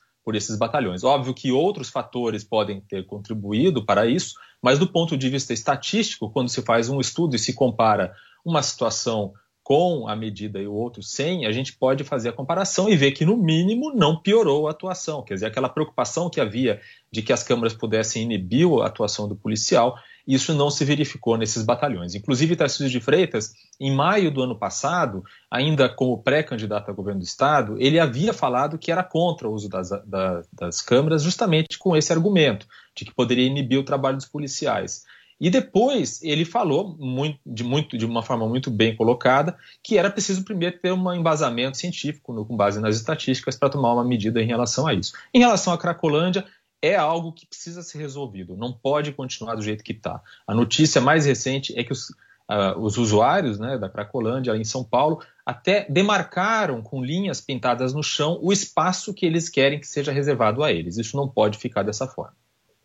Bom, vamos para o Rio de Janeiro agora, porque uma liminar vai multar manifestantes que tentarem bloquear a rodovia Washington Luiz. O repórter Matheus Coelzer está acompanhando e nos atualiza agora sobre essa informação.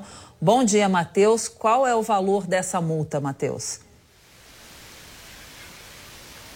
Olá, Cláudia. Ótimo dia para você, a todos que nos acompanham aqui no Jornal da Manhã, segunda edição. Uma multa de 100 mil reais para qualquer pessoa que descumprir essa determinação da Justiça aqui do Rio de Janeiro. Segundo as informações da Justiça, há uma grande probabilidade de novos protestos acontecerem nesse trecho que liga o Rio de Janeiro a Minas Gerais. A gente já trouxe aqui na programação, inclusive da Jovem Pan, diversos casos nos últimos meses onde muitos motoristas, caminhoneiros se concentraram na Reduc. Ou seja, esse é o principal medo das autoridades, porque aí pode haver a falta de abastecimento dos combustíveis nesse ponto que é tão importante na Reduc aqui do Rio de Janeiro. A Justiça já vem acompanhando e monitorando nas redes sociais alguns grupos que estariam se manifestando e também fazendo a solicitação para que mais pessoas, caminhoneiros e também motoristas estivessem fazendo ali algum impedimento ou então fechando a rodovia. Vale ressaltar, Cláudia, que esse é um dos principais acessos à rodovia Washington Luiz, não só a Minas Gerais, mas a São Paulo também uma rodovia onde se tem uma expressiva quantidade de veículos que passam todos os dias.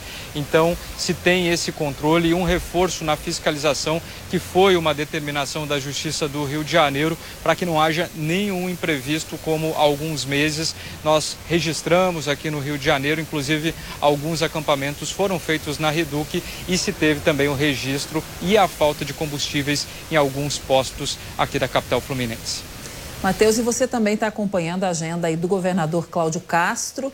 É, e ele deve conceder uma coletiva daqui a pouco. Já se sabe, há uma previsão do que ele deve falar? Pois é, Cláudia, a gente fala ao vivo aqui do Palácio Guanabara, no Jardim de Inverno, isso em Laranjeiras, na zona sul do Rio de Janeiro. A gente está aguardando, viu, a coletiva de imprensa que deve começar em instantes. O governador Cláudio Castro, secretário também da área da saúde, devem falar sobre a implantação e também sobre a entrega de 60 ambulâncias desse projeto chamado SAMU 100% aqui no Rio de Janeiro, que busca melhorar as condições da área da saúde, nos atendimentos, investimentos superiores a 87 milhões de reais. A gente sabe que aqui no Rio de Janeiro se tem diversas localidades onde há uma problemática em relação à logística e o difícil acesso, e essas novas ambulâncias devem ajudar numa situação que já vem sendo complicada. Há também a previsão de ser falado sobre a questão da implantação de outros pontos sobre a SAMU para que se tenham unidades onde possa ter um controle mais efetivo e garantir mais agilidade para a área da saúde aqui no estado do Rio de Janeiro. Hoje se tem a entrega de 60 ambulâncias, mas a previsão é que até o fim desse projeto possa se ter um número superior a 260 novas ambulâncias. Investimento superior a 87 milhões de reais. Essas ambulâncias que já estão aqui no Palácio Guanabara são ambulâncias completamente novas, ambulâncias bem equipadas com serviço que pode atender também casos mais graves. Então a gente vai seguir aguardando a chegada dessas autoridades. A gente já consegue ver a presença de diversos profissionais da área da saúde para esse ato aí que vai ser importante aqui para o estado do Rio de Janeiro, onde vai ser então implementado novas áreas novas unidades para atendimento da SAMU e com certeza também desafogar um pouco o trabalho nos hospitais aqui da capital fluminense. Cláudio. Bom, obrigada aí por enquanto, Matheus. Então a gente aguarda aí essa coletiva. Matheus deve voltar com outras informações daqui a pouquinho para a gente. Mais assuntos de Brasília: o Senado aprovou de forma simbólica o decreto de intervenção no Distrito Federal. E o presidente do Congresso, senador Rodrigo Pacheco, afirma que apoia a CPI para investigar os ataques que aconteceram em Brasília no último domingo. Informações agora da repórter Yasmin Costa. O presidente do Senado, Rodrigo Pacheco, indicou que deve instalar a CPI dos atos antidemocráticos se for reeleito como presidente da casa. Pacheco afirmou que não vai assumir o compromisso porque a medida poderia parecer promessa de campanha para a candidatura à reeleição. Mas durante entrevista coletiva nesta terça-feira, o presidente do Senado classificou como graves as invasões às sedes dos três poderes. Olha, fica parecendo promessa de campanha, né, senhor? Se eu disser isso, mas eu considero que fosse uma decisão a ser tomada hoje em relação a esses acontecimentos no dia 8 de janeiro, me parece muito adequado que isso seja objeto de uma comissão parlamentar de inquérito. Talvez esse fato, pela gravidade, pela magnitude dessa violação democrática, dessas agressões que ah, o Estado de Direito sofreu no Brasil, eu considero muito pertinente uma comissão parlamentar de inquérito. A CPI dos atos antidemocráticos já conseguiu o número mínimo de assinaturas para ser instalada, mas o colegiado não pode começar em uma legislatura e terminar em outra. Por isso, alguns parlamentares já sinalizam que vão articular uma nova coleta de assinaturas para abrir a CPI a partir de fevereiro. Na primeira sessão, depois da invasão ao prédio do Congresso, o Senado aprovou de forma simbólica o decreto presidencial de intervenção no Distrito Federal. Com a medida, a União assume o comando da segurança pública no DF, no lugar do governo local. A intervenção vale até o dia 31 de janeiro deste ano. A medida foi relatada pelo senador Davi Alcolumbre, que defendeu a ação do parlamento para punir os envolvidos na depredação. Indiscutivelmente, os fatos que assistimos no Distrito Federal no dia 8 de janeiro de 2023, quando uma multidão descontrolada invadiu as sedes dos poderes da República, atingiu um patamar que exige que o Estado brasileiro lance mão de todos os instrumentos institucionais colocados à sua disposição pelo nosso ordenamento jurídico. Trata-se aqui de tornar efetivas as garantias constitucionais à vida, à liberdade e à igualdade. E a segurança e a propriedade, assegurados pelo artigo 5 da Constituição. O senador Omar Aziz propôs a criação de uma comissão externa de senadores para acompanhar as investigações sobre os atos de vandalismo. Sugeri a Vossa Excelência uma comissão de senadores e sugeri alguns nomes uh, para que acompanhe as investigações. O senador Alessandro é delegado de carreira, o senador Contarato é delegado de carreira, que pode acompanhar esses inquéritos e nos manter informados sobre aquelas pessoas que, em ato terrorista, é, depredou os três poderes. É, sugerir, estou sugerindo a senadora Elisiane também, eu acho que uma comissão de cinco senadores, e aí é, são sugestões, se for acatada pelo plenário, é lógico, porque o dia 8 é uma data para não ser esquecida, senhor presidente. O presidente do Senado assegurou que os invasores serão punidos e que o episódio serviu para fortalecer a relação entre as instituições. Se essas pessoas que praticaram esses crimes no dia 8 de janeiro acreditavam que pudessem fazer algo de relevante para o Brasil, fizeram, além de depredar patrimônio público de todos os cidadãos brasileiros, fizeram foi unir mais as instituições do nosso país. Mais do que nunca, o Poder Legislativo, esta casa, o Senado Federal, estarão unidos ao Poder Judiciário e ao Poder Executivo, numa união indissolúvel que constitui a República Federativa do Brasil, para poder fazer prevalecer a democracia e a democracia para sempre.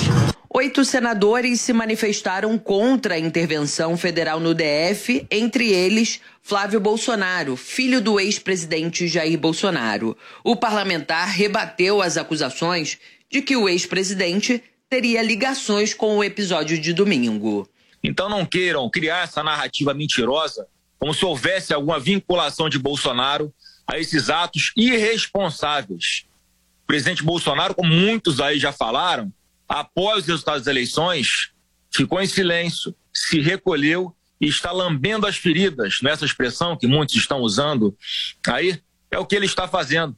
O secretário executivo do Ministério da Justiça, Ricardo Capelli, é o interventor da segurança no DF. Segundo o Ministério da Justiça, 16 estados já disponibilizaram o efetivo para compor a Força Nacional de Segurança Pública.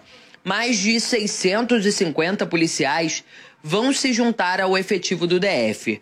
Deste total, 233 já chegaram em Brasília e vão atuar no policiamento ostensivo e preventivo da esplanada dos ministérios. Voltamos agora ao Viva Brasília, porque o interventor nomeado pelo presidente Lula, Ricardo Capelli, fala neste momento sobre a ação no Distrito Federal. Vamos acompanhar. Essa coletiva, porque a gente acabou de fazer uma reunião de toda todo o comando da segurança pública do Distrito Federal, uma reunião que foi acompanhada pelo Gabinete de Segurança Institucional da Presidência da República, junto com o GSI, para, eh, com o objetivo fundamental de tranquilizar a população, tranquilizar os servidores. Hoje eh, estão previstas algumas manifestações no Distrito Federal. Uma manifestação convocada para o final, duas duas convocadas para o meio final da tarde, uma no Palácio, perto ali do Palácio do Buriti, outra convocada para a esplanada dos ministérios. E a gente reuniu o comando, preparou todo um planejamento e a gente quer tranquilizar a população, todos os servidores, de que não há hipótese de se repetir na capital federal o que aconteceu, os fatos inaceitáveis que aconteceram no último dia 8. Então, muita coisa circulou na internet, muito muito buchicho, muita fake news.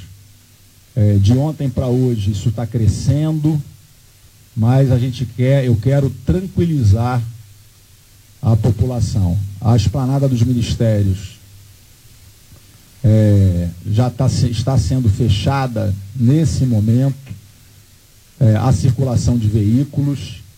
A gente vai é, fazer barreiras de revistas e um bloqueio é, a partir da Avenida Sarney a partir dali teremos um bloqueio é, onde não será permitida a, a, a, presença de manifestantes. A partir da, do, da Avenida Sarney para frente será permitida e será feito lá, no, lá em cima, no início da esplanada, uma operação de revista comandada pela Polícia Militar. Nós estamos com todo o efetivo da segurança pública é, do Distrito Federal mobilizado numa operação articulada com o apoio da inteligência, da nossa inteligência, com o apoio da inteligência da Polícia Federal e com a colaboração e presença de todo o nosso efetivo de segurança aqui do Distrito Federal, da Força Nacional,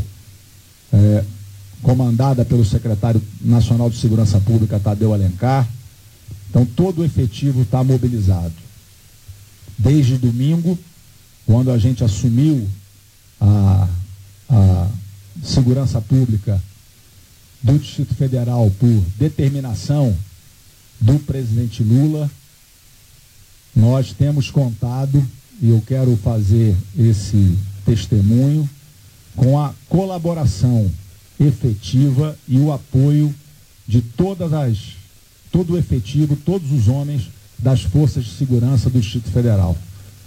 Quero aqui é, agradecer de público e prestar minha homenagem ao Coronel Klepter, que desde o primeiro momento esteve conosco, controlando a situação na esplanada dos ministérios, desde o primeiro momento nos auxiliou de forma efetiva no desmonte do acampamento ali no QG do Exército, nos deu um apoio decisivo na Academia Nacional de Polícia para manter a tranquilidade e diuturnamente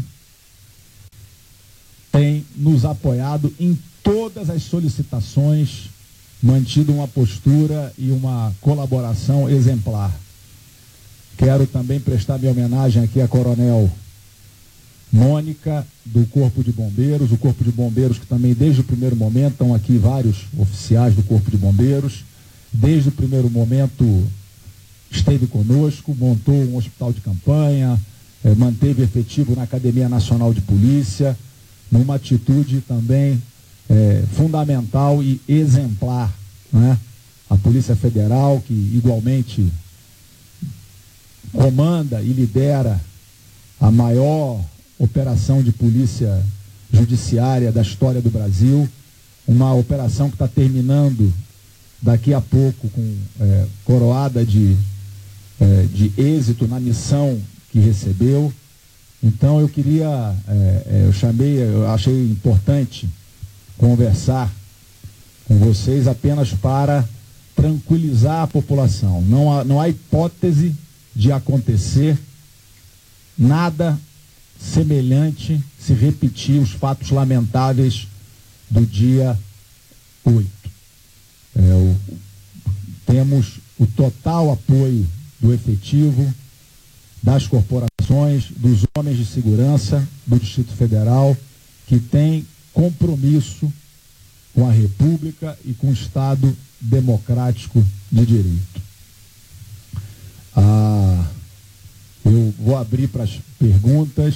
É, aqui está o nosso comando. O, no, o delegado-geral, o doutor Robson, da Polícia Civil, não está aqui conosco apenas porque é, na reunião nós tomamos algumas decisões operacionais, ele precisou sair, mas também presto, presto a minha homenagem à Polícia Civil do Distrito Federal, na pessoa do, do delegado-geral, doutor Robson, que também tem tido uma postura exemplar desde domingo à noite, nos apoiado em todas as solicitações. Todas as solicitações feitas foram atendidas prontamente pelo efetivo da Polícia Civil.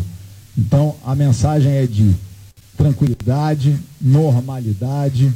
Os servidores é, que estão trabalhando na esplanada podem continuar trabalhando com a máxima tranquilidade, porque o comando da segurança pública do Distrito Federal vai garantir com muita tranquilidade a segurança não só da capital, dos prédios públicos, do patrimônio público, mas também da população e dos servidores que estão trabalhando nesse momento. Eu vou abrir, tá to, eu, eu estou à disposição e toda a equipe aqui também à disposição. Obrigado.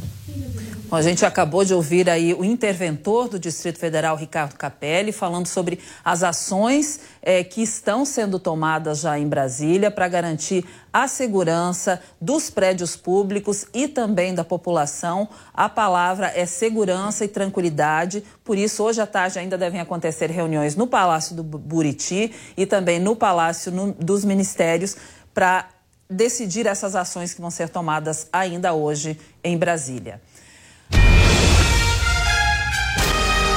Giro News. Preta Gil é diagnosticada com câncer no intestino. A cantora estava internada desde a última quinta-feira numa clínica no Rio de Janeiro e deve começar o tratamento na próxima segunda-feira. A caderneta de poupança rendeu 7,9% em 2022, de acordo com um levantamento de uma consultoria. Percentual foi maior que a inflação do ano passado, o que significa dizer que houve rentabilidade real para quem depositou dinheiro. Ministras Aniele Franco e Sônia Guajajara tomam posse nesta quarta-feira. A cerimônia será às 5 horas da tarde no Palácio do Planalto, com a presença do presidente Lula. Aniele Franco assume a pasta da Igualdade Racial, enquanto Sônia Guajajara vai comandar o Ministério dos Povos Indígenas. Este é o primeiro grande evento político em Brasília após os ataques às sedes dos três poderes. Organização dos Estados Americanos se reúne hoje em Washington para discutir as manifestações violentas em Brasília. O diplomata Otávio Brandelli vai representar o Brasil na reunião. Representantes do Canadá, Colômbia, Equador e dos Estados Unidos também estarão presentes. O jornal Washington Post divulga que quase todos os funcionários brasileiros do Twitter foram demitidos. A equipe responsável por moderar os conteúdos na rede social foi desligada em novembro do ano passado. O escritório do Twitter Brasil contava com 150 funcionários.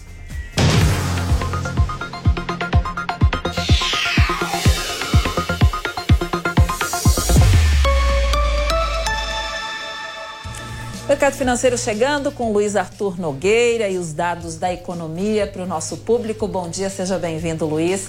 A informação hoje é sobre vendas no varejo. Temos dados positivos ou não? Infelizmente negativos, Cláudia Barto. Bom dia a você, bom dia a todos. Muito obrigado a você pelo carinho da sua audiência. Mercado Financeiro no ar, sempre trazendo as principais notícias da economia, do mundo das finanças. Conforme a Cláudia mencionou, o varejo divulgado hoje pelo IBGE veio com um dado ruim de queda no mês de novembro, que já é fruto da alta de juros. Vamos para o telão?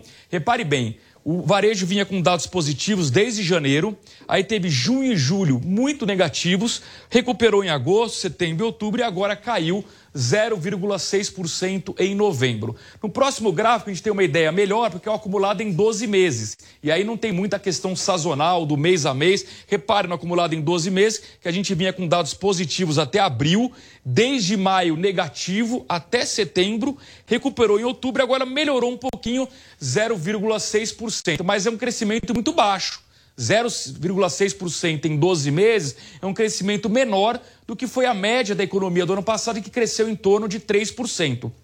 Aí alguém vai perguntar o seguinte, ué, como é que pode o varejo crescer só 0,6% e a economia como um todo crescer muito mais 3%? A explicação é o setor de serviços. O setor de serviços foi o grande motor da economia no ano passado. Vamos lembrar que durante a pandemia foi o setor que mais sofreu. Por quê? Porque o setor de serviços ficou fechado na pandemia. É um setor que depende do contato entre as pessoas, entre o consumidor e o prestador de serviço. Portanto, no ano passado bombou. Amanhã o IBGE vai divulgar o setor de serviços a gente vai trazer aqui no mercado financeiro. No próximo gráfico, a gente vai conferir como é que abriu a bolsa hoje, um dia positivo no mercado financeiro, em alta de 0,41%, 111.268 pontos. No próximo gráfico, as bolsas mundiais.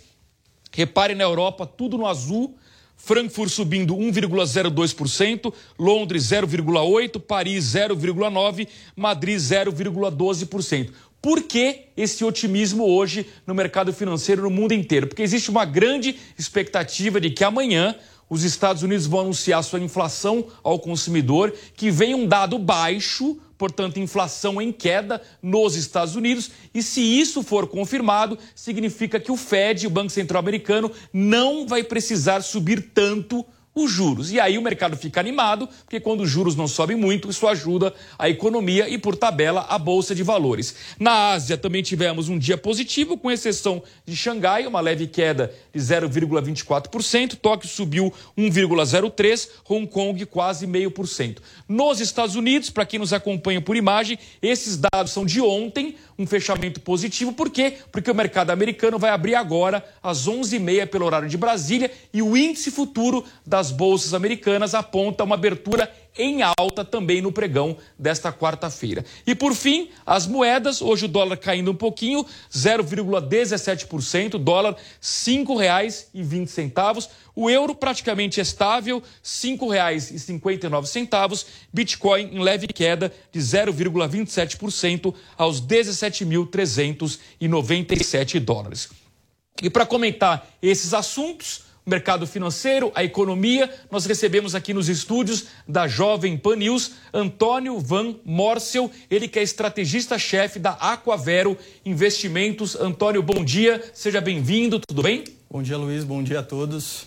Antônio, vamos começar com esse dado de varejo, né? A gente percebe alguns segmentos do varejo, principalmente aqueles que dependem de juros móveis, eletrodomésticos, materiais de construção, veículos, são segmentos que, quando a gente olha acumulado em 12 meses, estão no negativo. E a gente está num contexto de uma inflação que no ano passado, a gente até divulgou aqui, no programa Mercado Financeiro, o Banco Central não conseguiu cumprir a meta pelo segundo ano consecutivo, estourou o teto da meta e o próprio mercado financeiro projeta para esse ano um terceiro estouro consecutivo desse teto da meta. Nesse contexto, como é que você está avaliando o cenário para juros na economia? Tem de fato espaço para o Banco Central, ao longo deste ano, cortar juros?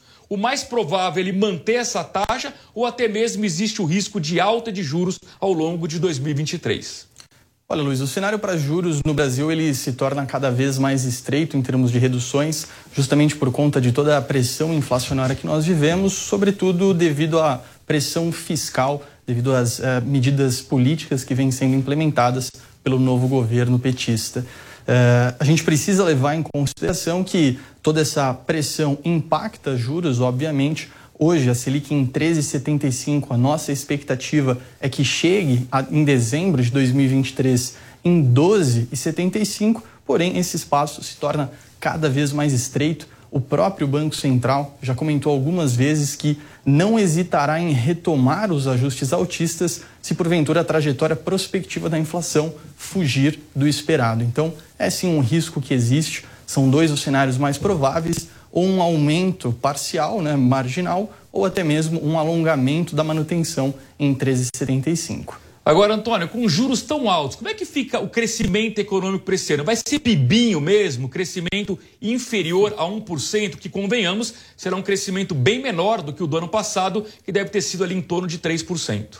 Infelizmente. Infelizmente, o PIB de 2023 realmente será, como você comentou, um PIBinho. A nossa estimativa é em torno de 0,7%, bastante inferior ao número de 2022. E muito por conta dessa Selic contracionista, além de outras medidas também que vêm sendo adotadas, como também o próprio cenário externo. Nós temos eh, o globo como um todo, as principais economias passando por um momento de aperto monetário que, consequentemente, impacta o crescimento e, óbvio, nós, enquanto país emergente, somos impactados pelos demais países. Antônio, nesse contexto que acabamos de explicar aqui, baixo crescimento com juros altos, como é que vocês lá na, Aqua, na Aquavero estão orientando os investidores para colocar o dinheiro? Vale a pena ficar mais na renda fixa e aproveitar os juros altos? Tem oportunidade na Bolsa de Valores? Tem gente que diz que a Bolsa brasileira está barata. Eu queria ouvir a sua opinião.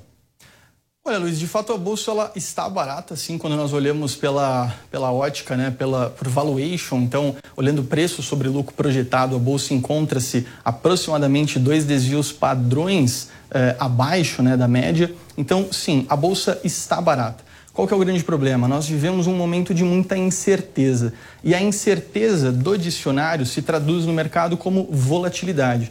Então, por mais que a bolsa esteja barata, é de se acreditar, é de se esperar que os próximos meses para a bolsa sejam de volatilidade. Enquanto na renda fixa, apesar da mudança a partir do dia 2 de janeiro desse ano com a marcação a mercado, eh, ainda assim nós temos a garantia do carrego da renda fixa, que nada mais é do que a rentabilidade pactuada pelo investidor no ato do investimento. Ou seja, enquanto na bolsa, por mais que esteja atrativa, nós temos é, maior volatilidade, na renda fixa a gente tem um ganho garantido e com uma, renta, e com uma volatilidade, perdão, praticamente nula, sobretudo para o investidor que carregar até o, até o vencimento. Antônio, num contexto de alta de juros lá fora também, faz sentido para nós brasileiros termos ativos do exterior incorporados no nosso portfólio de investimentos? Com certeza, sem sombra de dúvidas, principalmente dado o contexto que nós vivemos de uma sociedade extremamente polarizada, é, visto, por exemplo, os episódios do último domingo, dia 8, da invasão às sedes dos três poderes em Brasília, nós precisamos reduzir ou minimizar o máximo possível o risco Brasil nos nossos portfólios. Então é importante que nós eh, tenhamos, tenhamos exposição a moedas fortes, como por exemplo o dólar, e investimentos no exterior, justamente para tentar minimizar, pelo menos um pouco, o risco Brasil das carteiras de investimentos. Para a gente concluir, Antônio, faz sentido para aquele investidor que está com medo do Brasil, está com medo eventualmente do risco do governo Lula na área fiscal que você mencionou, ter câmbio dentro dessa carteira, ou seja, proteção efetiva em moeda, em dólar, em euro, ou isso já é um exagero, não é para tanto? Não, faz sentido sim. Sem sombra de dúvidas é muito importante, como eu comentei, que o, investidor ele tenha na sua carteira dólar e outras moedas, justamente porque o real ele é bastante volátil, principalmente quando nós temos um quadro de expansão fiscal em um momento que as contas públicas já estão deterioradas. Então, ter dólar na carteira é hoje sim uma estratégia bastante interessante para os portfólios. Muito bem, recebemos aqui nos estúdios da Jovem Pan News Antônio Van Morsel, ele que é estrategista-chefe da Aquavero Investimentos. Antônio, muito obrigado, um bom dia, até uma próxima oportunidade. Obrigado, Luiz, obrigado a todos. E para a gente encerrar o mercado financeiro de hoje, um assunto que interessa ao seu bolso, para todo mundo que é proprietário de algum veículo no Brasil inteiro. A gente vai usar o exemplo aqui do estado de São Paulo, mas que serve a lógica para o país todo. Começa hoje a tabela de pagamentos do IPVA, que vai variar conforme o final da placa. Observe aí na tela, aqui no caso do de São Paulo, hoje, placa final 1. E aí a pessoa tem duas decisões como opções para tomar. Ou ela paga hoje a primeira parcela, ou ela paga tudo com desconto de 3%. Quem não quiser pagar tudo com desconto de 3%, vai parcelar em cinco vezes. E aí a segunda parcela vai ser em fevereiro, a terceira em março, a quarta em abril, a quinta em maio. Com um detalhe que é a opção de você não pagar nada agora e pagar tudo sem desconto em fevereiro, na data que seria da segunda parcela. Mas acho que a grande questão financeira em debate aqui é: pago tudo com desconto de 3% ou parcelo em cinco vezes? E a Cláudia Bartel tem para gente um convidado para ajudar a gente fazer essa conta, né, Cláudia? É, Luiz, é sempre um desespero, né? Quando vem essas contas, aí, esses valores dos impostos no início do ano. Bom, sobre esse assunto a gente tem um entrevistado, vamos conversar com Paulo Lofreda, que é sócio fundador da Zignet. Bem-vindo, Paulo, um bom dia para você. Paulo, o Luiz já adiantou aí, o IPVA pode ser pago à vista, com desconto, ou a prazo sem esse desconto. O que está valendo a pena é o que nosso telespectador quer saber. Bom dia, Cláudio, Luiz, é um prazer falar com vocês. É, bom, aí depende muito da situação da pessoa. Hoje o desconto é de 3% para pagamento à vista, mas se a pessoa tivesse dinheiro investido em CDB ou em poupança, vale a pena ela fazer o parcelamento em cinco vezes. É, com, o mesmo valor que ela, que ela vai conseguir com o rendimento financeiro é, vai ser em torno de 4,2% no CDB com, com 5% de CDI, uh, uma poupança em torno de 3,9%, e ela vai ter se, se ela mantiver esse dinheiro aplicado. Então, vale a pena ainda você fazer o parcelamento em cinco vezes. Uh, agora, tem que lembrar as pessoas que se, por exemplo, uh, houver atraso na parcela, ou, ou até no próprio PVA, as multas são pesadas. Então, você tem uma, uma multa de 0,33 é, de, de multa mais juro de mora por dia. E se você passar de 60 dias, você tem uma multa de 20% sobre o PVA. Então a pessoa tem que se programar muito bem para não ter problema de atraso no pagamento das parcelas, e aí vai, não vai compensar realmente você fazer o parcelamento.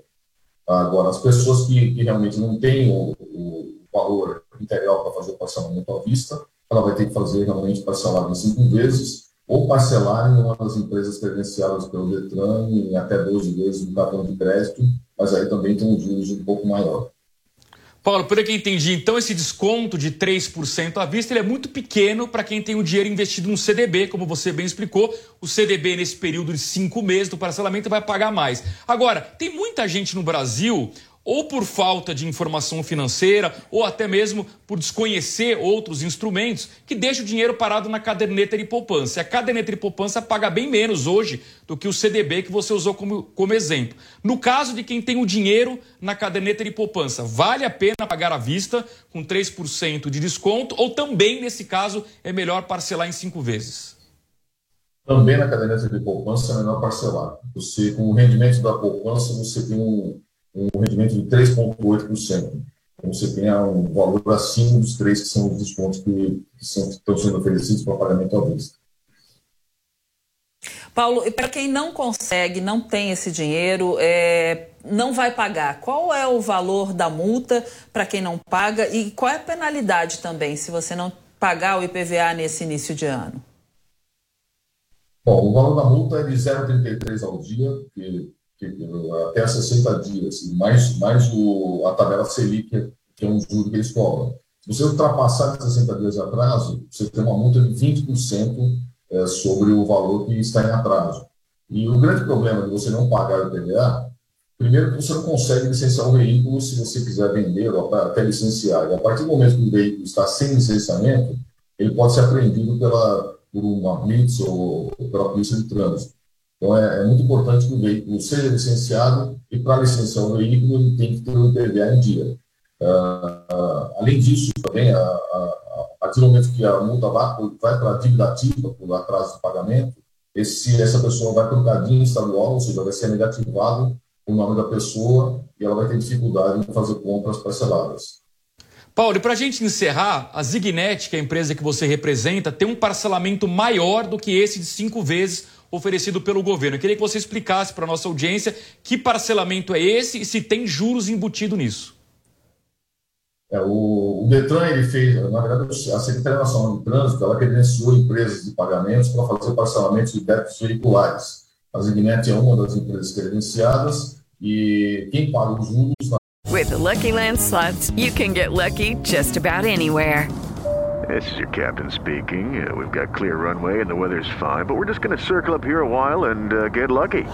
No, no, nothing like that. It's just these cash prizes add up quick. So I suggest you sit back, keep your tray table upright, and start getting lucky. Play for free at LuckyLandSlots.com. Are you feeling lucky? No purchase necessary. Void where prohibited by law. 18 plus terms and conditions apply. See website for details. A verdade desse parcelamento é o usuário, não o Detran. Então, uma pessoa fazer um parcelamento hoje em 12 vezes, ela vai ter uma, uma taxa de juros em torno de 20%, 22% ao ano. Então, é um juro bem mais alto, mas se, se você considerar que você pode ter o desconto dos 3% à vista no parcelamento, ele acaba compensando, e mesmo porque as pessoas que, que atrasarem mais de 60 dias de PDA, elas já têm juros de 20% fora a, a, a, a multa diária que é cobrada. Então, é uma opção a mais, é importante que as pessoas que, que quiserem fazer um parcelamento desse é, consultem o site do Detran e verifiquem quais são as empresas credenciadas para que ela possa fazer o parcelamento.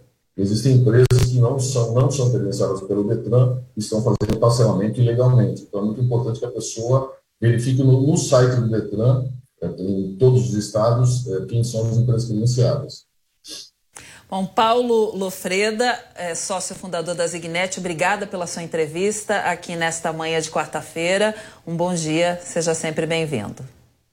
Eu que agradeço, Paulo, Luiz. Bom dia para vocês. Bom dia. Obrigada, Luiz, também. Um bom dia para você. Até amanhã, Luiz. Obrigado, Cláudia. Até amanhã.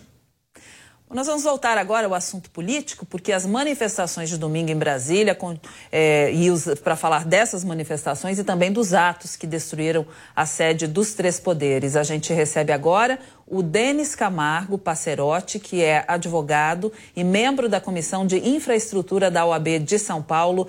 Seja bem-vindo, um bom dia.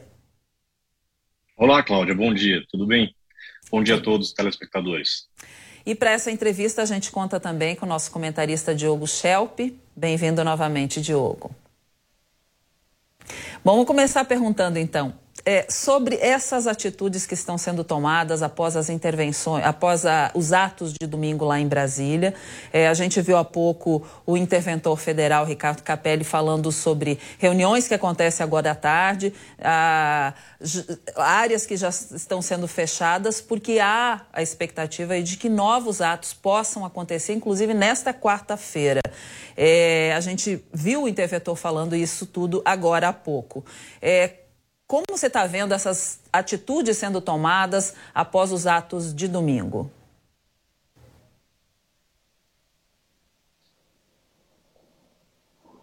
Eu acho. Oi, Cláudia. Oi. Acho você está eu, né? ouvindo?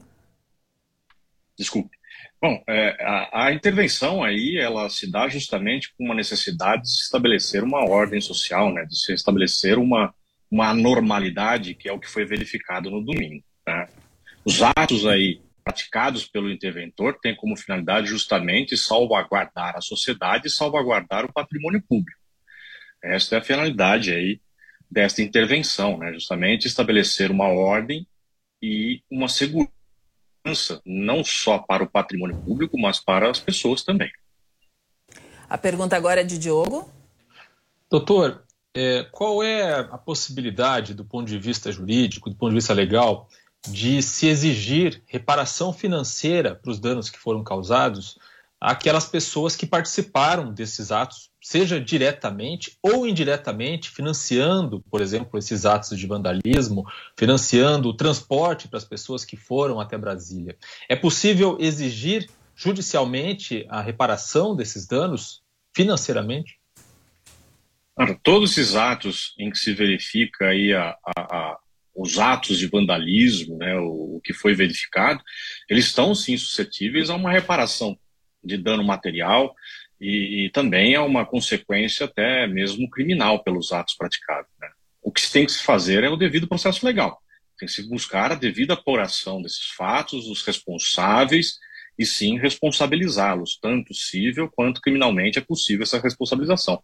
E se for ainda envolvido algum servidor público algum agente público, ele também pode sofrer consequências no âmbito administrativo, né? É, doutor, é, ontem o ministro Alexandre de Moraes decretou a prisão preventiva e prisão de é, de Torres, que foi é, ministro da Justiça do governo Bolsonaro. Ele está nos Estados Unidos, a expectativa de que ele volte para o Brasil ainda hoje. É, como você pode analisar essa, esse pedido de prisão?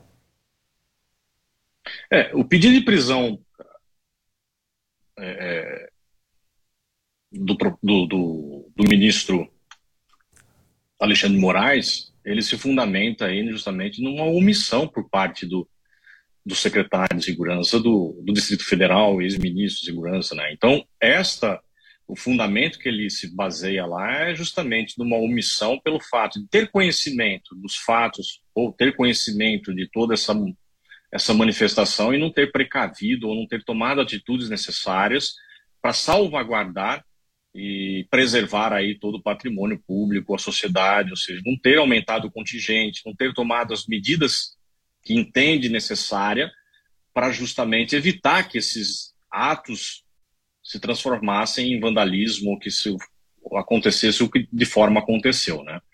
Agora, é, há que se verificar lá se de fato está sendo concedido ou agora é uma prisão preventiva, né, que foi decretada e tudo mais, e, consequentemente, ele terá a oportunidade, deve ser atribuída a ele a oportunidade de ampla defesa e contraditório.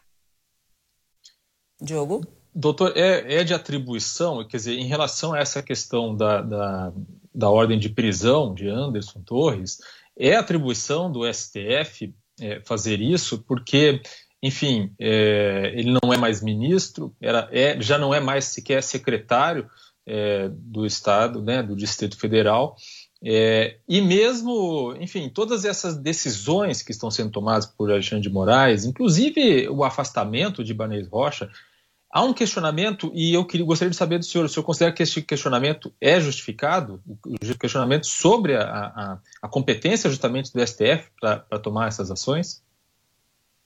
É, a, a, tua pergunta é fundamental, né, Diogo? Saber se o, se o, o ministro do STF, ou o Supremo Tribunal Federal, tem a competência para receber essa denúncia, receber e processar essa, essas medidas, né? De um lado, você tem aí justamente o patrimônio público, né? Você tem a União como sendo é, a maior prejudicada, né?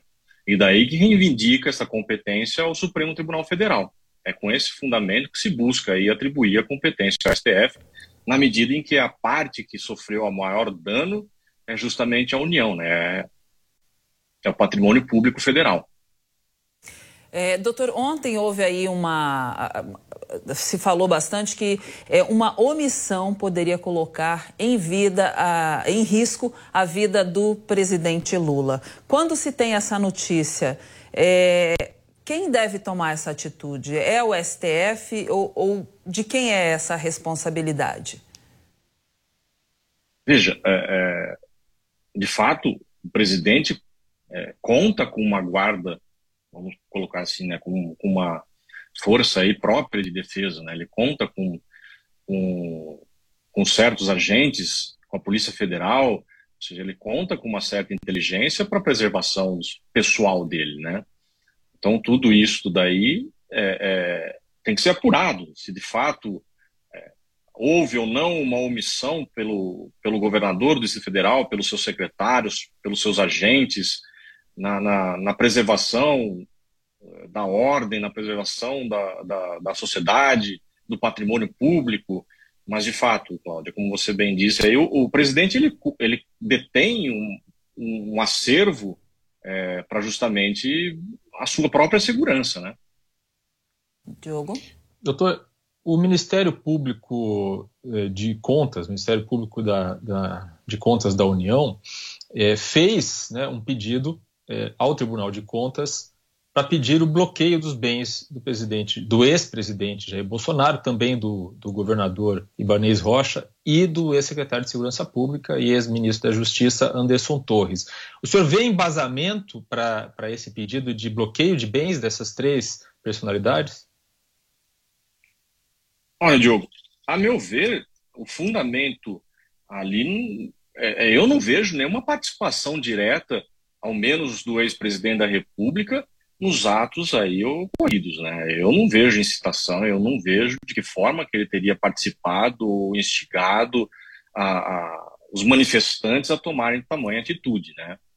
Então, parece um pouco prematuro buscar uma, uma, um bloqueio de bens dessas pessoas sem uma devida apuração dos fatos, sem uma devida responsabilização. Né? Parte do pressuposto que todo mundo ali agiu de forma omissa, e de outro lado, parte do pressuposto que o presidente teria incitado os manifestantes à prática desses atos.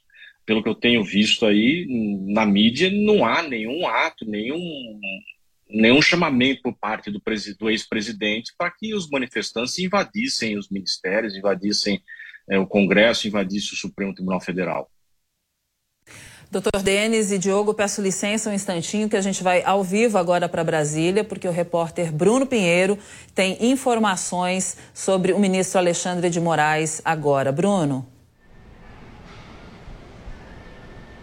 Exatamente, Cláudia. Mais uma nova decisão do ministro Alexandre de Moraes autorizando que sejam removidos os veículos que estiverem sendo usados para interditarem as rodovias, sejam federais ou estaduais, e que as pessoas sejam levadas, sejam detidas em flagrante na hora que estiver ali realizando qualquer impedimento de acessar qualquer órgão, estrutura ou também impedindo é, esse, esse fluxo de veículos. Então, impedindo essa invasão de órgãos também na capital federal e não aceitando é, essa tentativa de interditar essas rodovias. Isso vale de fato também para avenidas ou a tentativa de invadir edifícios também para que haja essa autonomia das forças de segurança. E aí, quem de fato querer insistir em invadir ou interditar rodovia, as empresas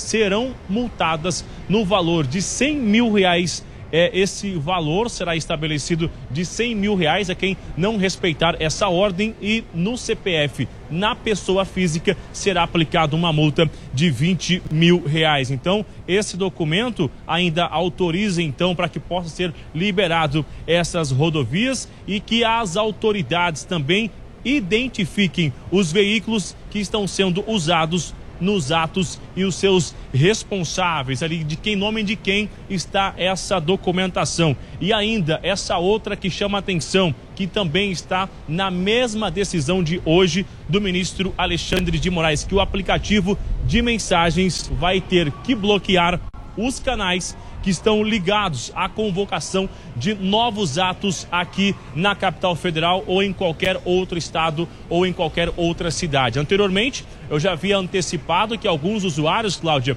estariam então alterando os nomes do, dos seus aplicativos, das suas contas, usuários. E agora o ministro Alexandre de Moraes ordenando que esse aplicativo acabe suspendendo e bloqueando este canal de comunicação. Uma reunião de emergência de última hora foi convocada aqui na capital federal. Está acontecendo neste momento com as forças de segurança na tentativa de evitar que novas invasões ocorram nesta quarta-feira, já que um novo ato está sendo chamado nas redes sociais para que possa ocorrer às seis da tarde. A esplanada dos ministérios que havia sido liberada em menos de 24 horas, ela volta a ser interditada agora. Era por volta de 11 e 05 da manhã, horário aqui da capital federal, a esplanada voltou a ser fechada. E a expectativa que essa limitação acabe é, aumentando essa área que seja interditada, que dá acesso também na rodoviária. Isso acaba, viu, Cláudia, afetando a vida de muita gente. Só para a gente entender, os servidores dos órgãos ali, do Congresso,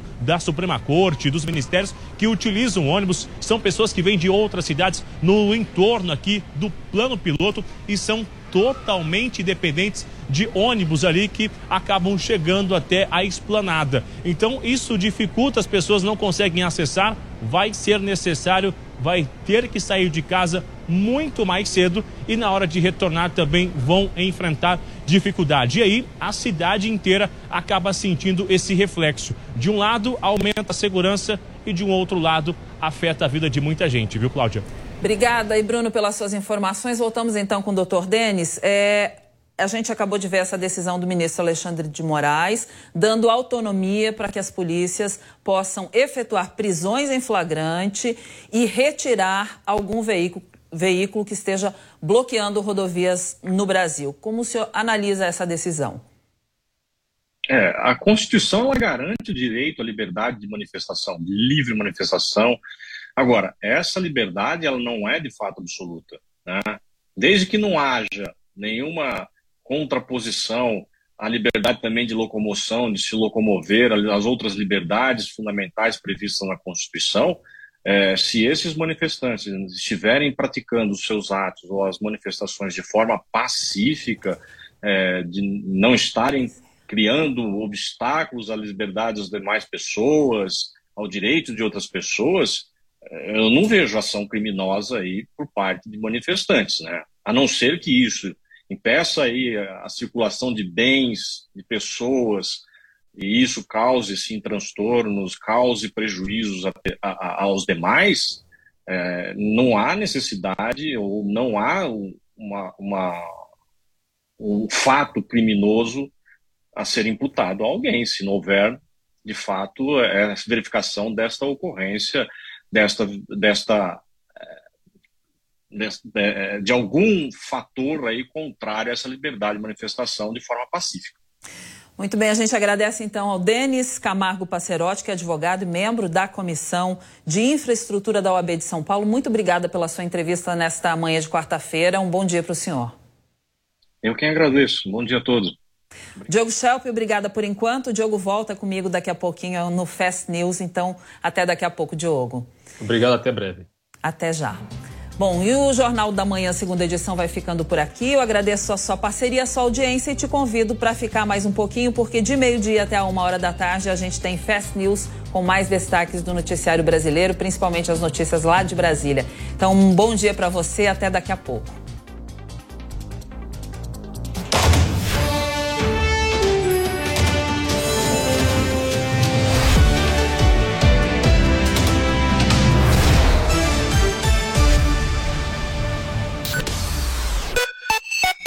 Pan News. Jovem Pan. Jornal da Manhã. Começando o Jornal da Manhã para todo o Brasil. Pânico. Paniqueira no ar, meus bebês, diretamente dos estúdios faraônicos da Panflix.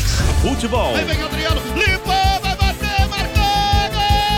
Agora toda a programação da Jovem Pan está em um só lugar. Panflix, a TV da Jovem Pan, de graça na internet. Baixe grátis na App Store ou no Google Play. Panflix, assista onde estiver, na hora que quiser. Um debate de assuntos diferentes, atuais e polêmicos. Aqui nós mostramos os dois lados da notícia, respeitando a diversidade de opiniões. Você é a favor ou contra? Concorda ou discorda? No Prós e Contras, nós abordamos todos os lados do mesmo fato para você formar a sua opinião. Prós e Contras, de segunda a sexta às três e meia da tarde, na Jovem Pan News. Rede Jovem Pan News. A informação com a agilidade que você precisa.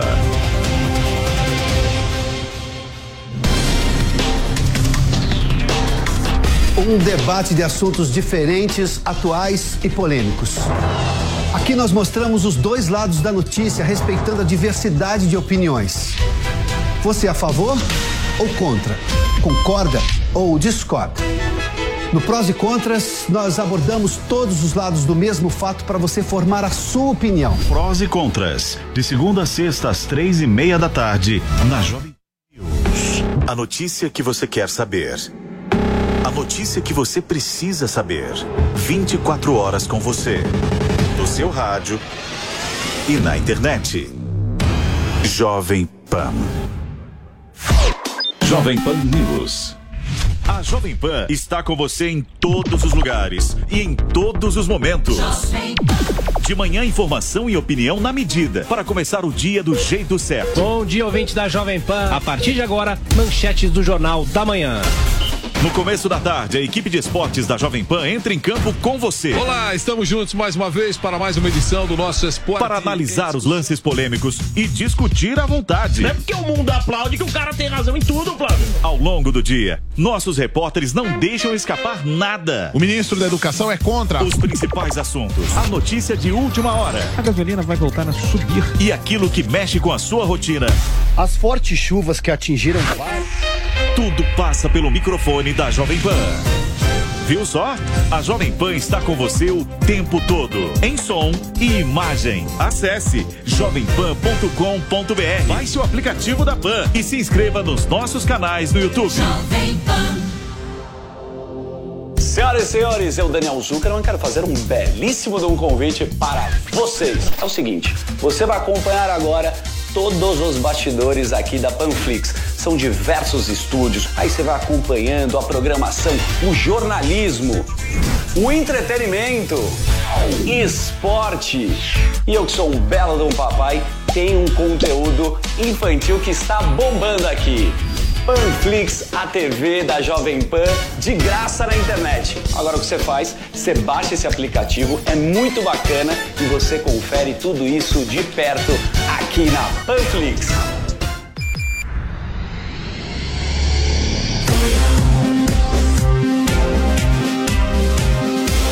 Esta é a Jovem Pan News. A rede da informação.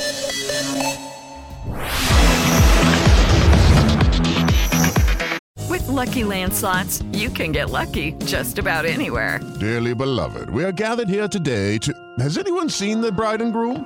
Sorry, sorry, we're here. We were getting lucky in the limo and we lost track of time. No, Lucky Land Casino, with cash prizes that add up quicker than a guest registry. In that case, I pronounce you lucky. Play for free at LuckyLandSlots.com. Daily bonuses are waiting. No purchase necessary. Void where prohibited by law. 18 plus. Terms and conditions apply. See website for details.